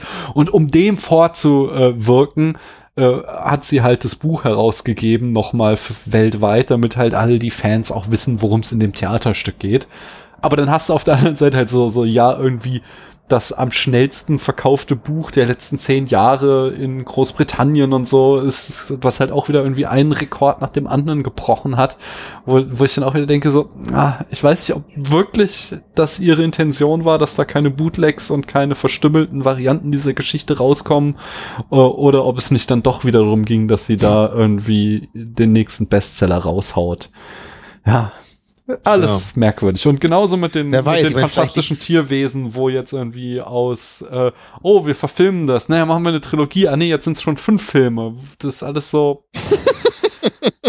ich weiß nicht, wo das noch enden soll. Ja, ich, ich, ich meine, ich dachte halt einfach nur, ich, ich, ich weiß halt nicht, ob das stimmt, ich kenne sie ja nicht ich meine, man, man, könnte halt so von außen vermuten, ne, da ist halt diese Rowling, die kommt aus äh, einfachen Verhältnissen, ist dann so groß geworden ne, mit ihrem Werk und plötzlich war sie überall in aller Munde und die Welt hat darauf gewartet, dass der nächste Harry Potter Roman erschien und dann war es vorbei. Ne? Mhm. Und dann hat sie angefangen, diese Mystery-Romane zu schreiben, die mochte niemand so richtig und es wurde halt immer, immer stiller um sie. Ne? Und es wirkt ja fast so, wie gesagt, das ist nur eine Vermutung. Ich weiß nicht, ob das stimmt, aber als hätte sie einfach, ich meine, vielleicht vermisst sie das einfach. Vielleicht vermisst sie wieder ein bisschen präsenter oder relevanter zu sein, so in, also einfach in der Popkultur, in mhm. ihrer Nische, so, ne? Und deswegen kommt sie dann vielleicht doch irgendwie wieder zurück und schreibt dann das Skript für den Film und schreibt jetzt dieses Theaterstück und so weiter und so weiter, ne? Und ich, ich weiß nicht, ich, ich finde das immer so schade. Ich, ich finde das halt viel, viel schöner, wenn man dann einfach irgendwann sagt, so, das ist mein Werk, hier Welt, hier ist mein Werk, ich habe so ist vollbracht und jetzt ist Zeit für die, für die nächste Generation. So. Ne, man muss doch nicht immer wieder versuchen, dann irgendwie an die alten Sachen anzuknüpfen. Ne? Und, naja, ich habe übrigens noch ein kleines Detail vergessen, äh, ja. äh, muss ich noch mal kurz erwähnen, was ich, was ich äh, auch einfach nur bezeichnend fand äh, für die, für die Qualität dieser Geschichte, muss ich einfach so ganz platt sagen. Also, wir haben ja am Anfang gesagt, ne, es, es ist ja nicht mal alleine von ihr geschrieben. Da haben ja zwei Leute dran gearbeitet, so, so mindestens. Ne? Und wer weiß, ob dann nicht noch irgendwie äh, zig andere Leute drüber geguckt haben oder was auch immer. Und da sollte man doch eigentlich denken, zumindest denke ich das immer in meiner Naivität, wenn viele Leute an etwas arbeiten, dann ist es doch bestimmt besser und dann macht es irgendwie mehr Sinn und dann ist da jedes kleine Detail irgendwie durchdacht und alles entwickelt sich so schön. Naja, und dann immer diese Sache mit dem Zeitumkehrer, ja. Irgendwie am Anfang taucht da so ein Zeitumkehrer auf, der irgendwie zusammengebastelt ist und irgendwie nicht so richtig funktioniert, damit er halt genau so ist, wie der Plot ihn braucht. so erstmal okay. Und dann kommt halt fünf Minuten vor Schluss, ja, kommt dann halt plötzlich Draco Malfoy um die Ecke und sagt, übrigens, ich habe auch noch einen. also, ähm, das ist einfach kein gutes Geschichtenerzählen. Ne, die ganze Zeit geht es darum, wo ist der Zeitumkehrer? Und jetzt haben sie den einzigen letzten Zeitumkehrer geklaut und so weiter. Und dann einfach kurz, kurz vorher, so, ja, hier, äh, mein Vater hatte auch noch einen. So, jetzt reisen wir kurz in die Vergangenheit und alles ist in Ordnung. So kann man doch keine Geschichte erzählen. Also mhm. mal ehrlich, das merkt doch selbst so ein Trottel wie ich, dass das einfach nicht in Ordnung ist. So. Dafür musst du nicht Literatur studiert haben. Wie, wie, wie kann sowas, also wie kann so ein plattes, nicht entwickeltes Plot-Element das überleben, wenn halt viele Leute an sowas arbeiten und dann drüber lesen? Sagt da nicht irgendeiner mal so, also Mrs. Rowling, ist, ist das nicht ein bisschen dämlich irgendwie so? Ja, was mich da zudem noch stört, ist, ähm, ich hatte irgendwann auch mal in den Second Unit Folgen äh, die äh, wirklich süße Erklärung aus Pottermore vorgelesen oder halt zusammengefasst, warum äh, eben nicht die ganze Zeit mit dem Zeitumkehrer in die Vergangenheit gereist wird in den anderen äh, Potter-Geschichten. Da hatte sie halt einfach mhm. dann noch so im Nachhinein wie so ein Lexikon-Eintrag gemacht, in den sie ähm, reingeschrieben hatte, was das mit den Zeitumkehrern auf sich hat und dass äh, die halt super gefährlich sind und was da in der Geschichte der Zauberer ähm, für Katastrophen äh, die ausgelöst haben. Und es war alles wieder so, so wunderbar irgendwie schrullig, sowas von wegen, der Dienstag dauerte dann im Anschluss daran fünf Tage, während der Freitag nur noch eine halbe Stunde lang war. und alles, es, war, es passte so alles wunderbar in diese äh, schöne, schrullige Harry Potter Welt. Und es war einfach eine stimmige Erklärung, wo du sagst, so, macht immer noch keinen Sinn, aber ja, okay, sie hat dem sich nochmal gewidmet und hat das hier schön abgeschlossen. Und dann geht sie hin und macht zwei Jahre später, haut sie das wieder raus und macht wieder sowas, was komplett anders ist und was, was diese Erklärung wieder einfach komplett nivelliert. Und das, das ist echt Ja, und genau wenn du das so sagst, da, da, hat man doch das Gefühl, dass in ihrem Pottermore irgendwie mehr Arbeit, mehr, mehr Leidenschaft, Herzblut drinsteckt, als in diesem Theaterstück. Hm. Und das kann doch nicht sein. Ne, ich, ich hab, also das Pottermore mochte ich immer gerne. Ne? Also da, da habe ich immer gerne mal, mal was durchgelesen, ne? Und ich fand das immer niedlich, wenn sie dann sagt, und aus Hannah, Hannah Abbott wird irgendwie dies und das und so. Das war doch irgendwie niedlich so. Ja. Braucht man nicht unbedingt, aber fand ich nett. Und ich hatte auch das Gefühl, dass, dass sie das einfach dahin geschrieben hat, weil sie sich das immer schon so vorgestellt hat. Nicht einfach nur, um da irgendwas hinzuschreiben, damit die Leute das irgendwie dann kaufen können oder sich angucken können und sich da anmelden oder so, sondern einfach, weil das einfach, als sie sich die Geschichte überlegt hat, hatte sie so diese Gedanken von den Nebenfiguren und sie teilt das jetzt einfach mit uns mhm. Jahre später. Ist doch schön so. Ja. Ja, aber das sagte ich jetzt auch schon ein paar Mal. Im Grunde war es, also ein bisschen hatte sie das halt auch schon immer. Also dieses, was ich auch irgendwie schon mehrfach drauf rumgeritten ist, das, der komplette Showdown im ersten Buch funktioniert nur, weil Dumbledore mit dem Besen ins Ministerium fliegt und deswegen genau, gerade mal nicht da ist. Genau, ja, ja. Und das, das ist halt offensichtlich, hat sie sich das Flohnetzwerk und Apparieren erst im Laufe der Jahre ausgedacht und solche, so, so, sie hat öfter mal einfach Ansätze schon immer gehabt, wo sie Sachen nicht bis zur letzten Konsequenz durchgedacht hat, sondern äh, ist ja auch irgendwie ganz süß. Also, also, was heißt süßes? Klingt jetzt irgendwie so paternalistisch, so will ich gar nicht sein, sondern es ist ja irgendwie einfach so sym sympathisch, wenn man. Überlass das mir mal, ja. wenn man so eine Geschichte einfach runterschreibt, ohne jetzt irgendwie jedes Detail durchzunörden. Nur dann hat sie halt wieder so Sachen wie eben den großen Harry und Voldemort-Plot, der halt einfach so bis ins kleinste Detail so stimmig und so geil ist, wo du dich dann wieder fragst, wie passt das zusammen? Tja. Ja, ja, das, das, wenn man das heute so liest im ersten Buch, das ist ja wirklich, gerade wenn man halt weiß, wie sich die Dumbledore-Figur natürlich im Laufe der Jahre entwickelt hat. Mhm. Und wenn, wenn, du die nur, nur im ersten Buch kennst, dann kommt diese etwas schrullige, komische Seite ja noch viel mehr rüber. Und dann denkst du ja vielleicht echt, äh, der ist vielleicht ein großer Zauberer, aber er ist einfach auch ein bisschen durchgeknallt. und deswegen ist er dann vielleicht einfach mal mit dem Besen losgeflogen und hat irgendwie erst nach zwei Stunden gemerkt, so, hm, ich glaube, ich sollte wieder zurückfliegen. aber natürlich, wenn du da irgendwie denkst, so sein, sein großer Plan, wie eigentlich, äh, ne, was er da wie mit Snape früher gemacht hat und wie, wie er Harry halt vorbereiten wollte auf dessen Schicksal, das, aber gleichzeitig ist er zu blöd, irgendwie da mit, mit dem Besen da ins Zaubereiministerium zu fliegen. So, naja, ne? Aber, aber du hast schon recht, so, sowas kann ich irgendwie dem, dem Ganzen dann auch verzeihen. So. Es sind mhm. ja nie so Kernelemente oder, selten, sagen wir mal, in den, in den ähm, alten Büchern. Und, und das mit dem Floh-Netzwerk, solche Sachen, ne? man, man kann halt einfach nicht erwarten in einer sieben Buchreihe, dass jemand irgendwie schon alle Ideen ganz am Anfang hat. Und es ist ja auch schön, wenn sich eine Reihe noch ein bisschen entwickelt und die Welt noch ein bisschen reichhaltiger wird. Und dann passiert es halt manchmal, dass das sich das im Nachhinein dann irgendwie widerspricht. Ist halt auch die Frage, ob sie sich im ersten Teil schon überlegt hat, dass die Kutschen von diesen Testralen gezogen werden. Oder ob die damals nicht einfach keine Kutschen, äh, keine, äh, keine Pferde ja. hatte. Hat, ne? kann, ja auch, kann ja auch sein, so weiß man halt nicht. Ne? Ja, ja. Ist natürlich immer gut, wenn man dann, wenn man sich äh, unsichtbare Tiere dazu ausdenkt. so, das äh, sorgt dann für weniger Kontinuitätsprobleme. Ja. Tja, also wie wollen wir jetzt so eine Art Resümee nochmal versuchen? Oder ähm, was meinst du? Oder hast du noch einen Punkt, den du ansprechen wolltest? Nee, nee ich wollte quasi auch äh, hinausleiten, aber auf eine andere Art. Äh, fangen wir erstmal mit deinem Resümee an. Was, was ist dein Resümee? ja, es, es kam ja wahrscheinlich schon ungefähr durch, wie ich so zu dem Werk stehe. Also ich, ich will jetzt nochmal sagen, ich, ich konnte mir das durchlesen. Ich fand es immerhin nicht langweilig so. Es passiert ja die ganze Zeit irgendwas. Es gibt jede Menge Ortswechsel, vielleicht sogar ein bisschen zu viele. So, aber es ist ist natürlich immer was los in dem Werk. Deswegen kann man das halt gut runterlesen. Es, wenn man es halt irgendwie so als etwas lockere Fanfiction sehen könnte, dann wäre es vielleicht ganz nett, das mal zu lesen, wenn man sich auch nicht als was Kanonisches ne, vorstellen muss. Ähm, aber, aber so letztendlich, wenn ich halt wirklich, sagen wir mal, mit dem gleichen Maß messe, wie ich das mit den anderen Harry Potter Büchern tue, so, was ja durchaus nahe liegt, wenn ich mit dem gleichen Autoren das hier zu tun habe, so dann, dann kann dieses Werk einfach nur verlieren. Ne, und äh, auch wenn das jetzt vielleicht sprachlich nie äh, ne, das große literarische Meisterwerk war, wie ich schon gesagt habe, ich finde schon, dass Harry Potter wirklich was Besonderes ist. Das ist nicht einfach nur mhm. irgendeiner dieser ähm, äh, so, ähm, wie sagt man das hier, Ju Jugend-Fantasy-Romane oder so, einer der großen Masse, die es davon halt irgendwie schon immer gab.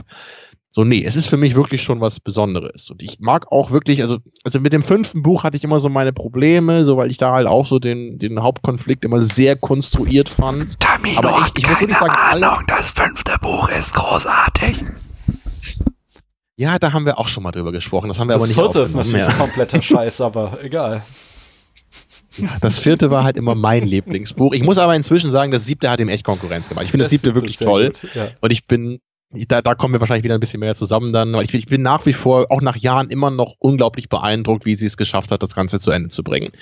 So, ich, ich, ich mag halt wirklich alle Bücher gerne. Ich, und bis auf das fünfte mag ich die anderen sogar sehr, sehr gerne. Das kann ich schon sagen. So viele sagen immer beim zweiten so, oh, das ist nicht so geil, da geht es doch irgendwie um kaum was Relevantes. Finde ich überhaupt nicht. Ich finde das zweite ähm, finde das auch super. Ich finde das auch sehr spannend und ich mag auch diese Stimmung, die da in der Schule entsteht. Und so. Nee, will ich jetzt gar nicht so weit äh, abtreffen. Naja. ich sagen, du ich meine nur, ich kann halt wirklich. Resümee geben. Ja, ich, du sollst ein Resümee genau, über Cursed Child geben, nicht über ja. alles, was je geschrieben wurde. Ich erinnere mich an die ganzen schönen alten äh, Werke von ihr und dann äh, will ich mich da lieber mehr drin aufhalten als hier. Naja.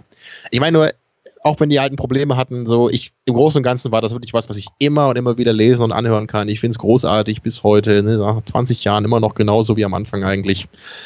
Tja, und dieses Theaterstück ist halt irgendwie sowas, ich kann dazu nur sagen, ich habe es jetzt einmal gelesen. Es war irgendwie nicht langweilig. Es hatte einige Aspekte, die ich wirklich ziemlich mies ähm, nicht zu Ende gedacht und in meinen Worten eben pietätlos gegenüber der alten Harry Potter Saga finde. Und ja, es gibt ein paar nette Ansätze. Ich mochte die Gespräche zwischen Harry und Albus. Ich fand auch die Dynamik zwischen Albus und Scorpius teilweise ganz nett. So, und die beiden Figuren fand ich im Grunde auch ganz cool, weil sie äh, auch wirklich einen eigenen Charakter hatten und anders waren als ähm, so Harry und seine Freunde früher. Das gefiel mir halt. Aber all das wird eben leider erstickt in dieser riesigen Geschichte aus blödem Fanservice und und diesem aufgeblasenen Zeitreise-Quatsch, der für mich halt auch immer das dritte Buch so ein bisschen schwächer gemacht hat, als du es vielleicht findest. Oder ich, mich nervt halt immer dieser, dieser Endpart mit der ollen Zeitreise da. Also ich, ich würde nicht, ich würde nicht viel vermissen, wenn der nicht dabei wäre, muss ich wohl sagen. Naja, also ich, ich kenne es, ich es jetzt. Ich glaube nicht, dass ich es nochmal lesen werde irgendwann. So, das, würde mich wundern. Und naja, ich, ich weiß nicht, ich, ich hoffe ehrlich gesagt auch, dass jetzt einfach mal gut ist mit Harry Potter, dass dann nicht irgendwie noch mehr kommt.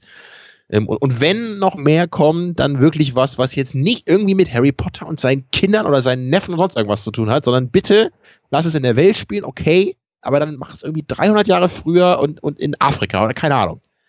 So. Ich mache auch nochmal. Mein, mein Fazit wird schneller. Ja. Ähm, es gibt ja im Englischen so diesen Ausdruck der Beautiful Mess. Ähm, Soweit würde ich nicht gehen. Beautiful ist das Buch nicht, aber es ist nice. Also, it, it is a mess. Es ist ähm, chaotisch, es ist vieles total schlecht dran, aber es hat schöne Ansätze. Ähm, ich mag, ich mag die Handlung halt einfach nicht. Ich mag, ich kann die Entscheidungen nicht äh, nachvollziehen, die sie getroffen hat auf der Plot-Ebene, aber ähm, es hat drei Aspekte, die ich mag. Das ist einmal der Aspekt, wie geht's nach dem Happy End weiter? Ich finde, hier wird schön uns die Charakterebene nachge, äh, ja, auf der Charakterebene werden uns schöne neue Informationen gegeben, äh, die unsere erwachsenen Helden und ihre Kinder jetzt neu beleuchten. Das hat mir gefallen. Wir haben diese Reflection, also wir halten dem alten Mythos den Spiegel vor und erzählen alles mal aus einer anderen Perspektive und alles ist mal nicht so toll, was wir damals irgendwie als Ideal und so weiter dargestellt bekommen haben, sondern wir kriegen eine anderen äh, Blickweise darauf. Und ich mag eben diese äh, einfach diese Meta-Botschaft, die darin steckt. Ähm, du kannst, äh, ja, du, du, kannst nicht immer ein Kind sein und du kannst den Moment, an dem aus dir ein Erwachsener wurde, äh, nicht verhindern. Das führt dich nur in Katastrophen. Du musst Harry Potter auch irgendwann mal loslassen und äh, dein eigenes Leben als Erwachsener führen. Und das war eine schöne Zeit, diese sieben Bücher. Jetzt ist aber vorbei. Du musst Harry Potter loslassen, indem du eine unnötige Fortsetzung zu Harry Potter liest. Also manchmal, manchmal ist die unnötige Fortsetzung der gute Schlusspunkt, um zu sagen, okay, das war's jetzt. Aber ähm, ich glaube, ja. wir sind auch ein bisschen wie äh, J.K. Rowling, so richtig loslassen können wir beide nämlich auch nicht. Und ich weiß, dass ich im Dezember im Kino sitzen werde, wenn der nächste fantastische Tierwesen-Teil da ist. Und ich weiß auch, dass Christian mich bestimmt einlädt, um in der Second Unit darüber zu sprechen. Und vielleicht kommst du ja dann auch vorbeigeschneit und erzählst uns, was da alles falsch gelaufen ist. Genau, um die Zeit kommt doch auch immer der Grinch aus seinen Löchern und dann vielleicht komme ich dann auch ja, ich wollte eigentlich abschließend nochmal nur sagen, so, du weißt ja vielleicht noch im siebten Buch, ne, also ich glaube, das ist vor der letzten Szene, da, wo dann Ron, äh, glaube ich, dann sagt, hey Harry, lass uns diesen Elderstab nicht kaputt machen, wer weiß, ob wir den nicht nochmal gebrauchen können. Und Harry sagt dann irgendwie nur sowas wie, ne, weißt du, Ron, ich habe für mein Leben genug Abenteuer erlebt. Und ich sag nur, wenn er gewusst hätte. Ach ja, das ist doch ein schönes Schlusswort.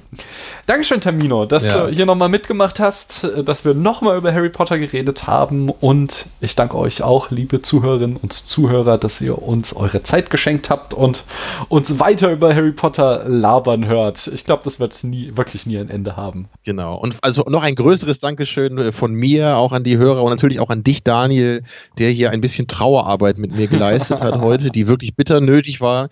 Ich, ich hoffe, ich kann jetzt langsam dieses Theaterstück zu den Akten legen, es langsam verarbeiten dass ich dann irgendwann wieder mit einem, ja, mit einem freien Geist an die alte Saga zurückkehren kann. Ich glaube, ich werde, wenn, wenn ich mal Millionär werde, dann werde ich so äh, dir irgendwie 100.000 Euro äh, auf ein Konto legen und äh, du kriegst sie aber nur, wenn du irgendwie das Buch zehnmal gelesen hast. Genau, ein, ein unmoralisches Angebot oder so, ne? Okay, macht's da, gut. Da schlafe ich doch lieber mit Richard Gere. Oder wie war das in dem Film? was? Was, Richard Ja, aber mach's gut. Das, das, ich weiß nicht, war das nicht mit Richard Gere? Ich, habe ich den überhaupt mal gesehen? Keine Ahnung. Ich weiß nicht. also, wir haben mal genug geredet heute. Ne? Anyway, äh, ich gehe jetzt in der Kirche abhängen, während um die Ecke Voldemort versucht, ein paar Eltern umzubringen. Oh! Macht's gut. Tschüss.